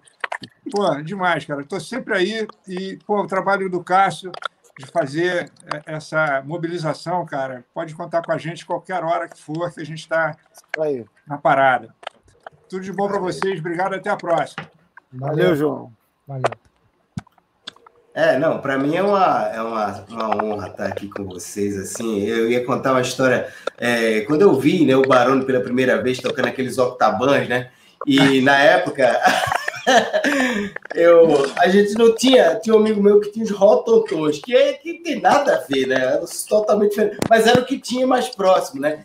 E eu ia tocar aquelas coisas, assim, montava uma bateria de um amigo, uma pinguim, e eu ia tocar aqueles octabans ali. O Roton Toy, né? E eu disse, como é que aquele cara acerta esse negócio? Difícil pra caralho acertar esse negócio pequeno aqui, ainda faz rápido. Pra... Porra, que sacanagem. com traditional ainda. Aí eu fiquei, é, aí, não, mas eu, eu tocava traditional também, mas eu não conseguia acertar aquele. Sabe uma coisa, bicho? Eu não vou tocar essa porra, não. Deixa isso aí pro barão. mas enfim, é só para concluir, eu queria agradecer assim, o convite. Aqueles, obrigado, muito obrigado assim, por sua, pela amizade, pela, pela dedicação, por acreditar na causa. Serginho é um animal, isso é um doente, psicopata, isso toca pra caralho. Tem cara de. Tem cara que pariu. É Bicho? São um monstro, né? Porra, toca demais. Porra, O ex-joelho. é, tá bom. Esse papo do joelho eu conheço. né? O cara faz aquele. Né? É que nem, é que nem o. o- como, é, como é o nome do, daquele cantor de soul, negão, foda? O. o, o- Fio. Não, não, da- das antigas, pô. Aquele entrava como se estivesse doente, assim. Tal, não sei o quê. Ah, James o- Brown. Essa- o Não, James Clinton, Brown. pô. George- George É. Não, o James Brown, James Brown mesmo. O, o James Serginho, Brown, essa, essa, essa onda Aí James Brown, né? Ai, é, e, pô, eu tirava bicho, o cara tá dançando pra caralho. Serginho tá nessa, ele vai naquela do joelhinho, mas quando você na bateria, eu sei. Não, Deixa tá quieto. maluco, rapaz. Tá foda aqui. Rodrigo, Cara, eu só falo uma coisa. Isso aí. É, pois é. Todo mundo aqui. Rodrigo, eu só quero meu tênis, hein? Eu tô esperando meu tênis, até sacanagem. Pô, obrigado aí ao, ao Urban Boards aí pelo apoio também. E ao grande Gilson Naspolini. Esse são, é o homem, né, bicho? Maior que salva tudo aí. Pô, administrador interno, externo e, e espiritual das lives. Faz a Valeu, giripoca cantar aqui. Né? Isso. É, isso aí, valeu. Obrigado a todos aí pela participação, pela ajuda, o, pelo né, superchat aí, etc e tal. E Obrigado. viva a música. Quem Isso vai? aí. Quem vai? Serginho. Eu já- Eu, O gaúcho e o carioca. O Tá, o. Gaúcho não. É. é. Bom, então quero agradecer aqui, Aquiles, parabéns pela tua iniciativa com as lives, né? Tá movimentando aí a, a comunidade. Parabéns. Cunha, aí pelo, pelo movimento de ter feito esse lance de ajudar a galera aí. É uma, uma atitude realmente iluminada e solidária. Meus parabéns. Fico até muito honrado que, cara, olha as pessoas que estão aqui, pô. João Baroni, Cássio Cunha, Aquiles Priester, Serginho Melo, Gilson, o homem da, da tecnologia, do, do- de tudo aí, né, cara? É muito um privilégio estar aqui com vocês, obrigado aí. É, obrigado, uh, Aquiles, mais uma vez, pessoalmente, né? Pô, desde o começo aí, aposta, junto na Urban Boards, fu- fundador como eu, 13 né, cara? 13 anos, né? 13 anos de mar. É, 13 anos, exatamente. 13 anos. E, ó, Serginho Melo aí. Eu Oi? quero saber de uma coisa. Eu vi aí um papinho que vai ter tênisinho de shopping novo ano que vem, mas né? é, não vai ter, e olha, cara, e a coisa tá aqui na tela e tá se Então, criando, e Tá, vai ficar violenta a coisa. Vai ficar, mas aí é surpresa, surpresa. E, beleza. pô, legal. Serginho Melo aí, brother, né, Serginho? Pô, há muitos anos também, com a, com a Muitos Urba anos. ajudando. Cássio Cunha há pouco tempo aí também. Pô, Serginho, amigão aí, dando força sempre que possível. João Baroni aí, começando uma amizade boa aí, prolongada, se Deus quiser Já também, né? entendi tudo. Já entendi tudo. Mas, ah, abuso de propriedade. Abuso de propriedade Cássio total. Cunha aí, pô, entrando no time, já mandando ver também, ajudando um monte. Obrigado, galera. Pô, contem com a Urban sempre. A gente Valeu, existe. A Urban nasceu, eu digo, é a única marca que legitimamente nasceu da música no mundo e realmente é, sabe? Nasceu por causa da música, senão não, não tinha razão de existir. E a gente tá no mercado, a gente existe por causa de vocês, bateros, né? É só por essa razão aí. Então, obrigado aí Joia. pela força de vocês sempre. valeu, Gauchão. Valeu. Joia. Cara, ó, bicho, é, uma da, da, da- Se é que eu posso falar isso, mas coisas boas dessa pandemia é que a tecnologia né, está proporcionando coisas desse tipo aqui, da gente poder. Assim, difícil, dificilmente eu acho que a gente ia conseguir se encontrar num, num É. bar ou num restaurante para bater um papo aqui, nós É. seis aqui. Você vê, um está nos Estados Unidos, o outro está no Sul, o outro está na Serra, o outro está no Nordeste, e, e- e eu aqui no Rio. Quer dizer, isso é legal, a gente pode rever os amigos, bater papo, né? botar a fofoca em dia, rir um pouco, que a situação, assim, é uma situação triste. Então, cara, o Aquiles, Gilson, muito obrigado, cara, para pro, proporcionar esse lance aí de esses bate-papos, essas lives. É, e, pô, dizer que eu tô com saudade de vocês, tô com saudade de tocar ao vivo também, de ver vocês tocando. E essa merda vai passar rápido e já já vamos estar tá aí a mil por hora. Isso aí, gente. Obrigado. Só quero falar que as coisas que vocês falam são incríveis. As coisas, o legado que toda a galera que está passando pela TV Maldita está deixando para a gurizada que está começando a tocar. Isso aqui é uma coisa que não tinha nem em revista. A quantidade de informação a gente está tra...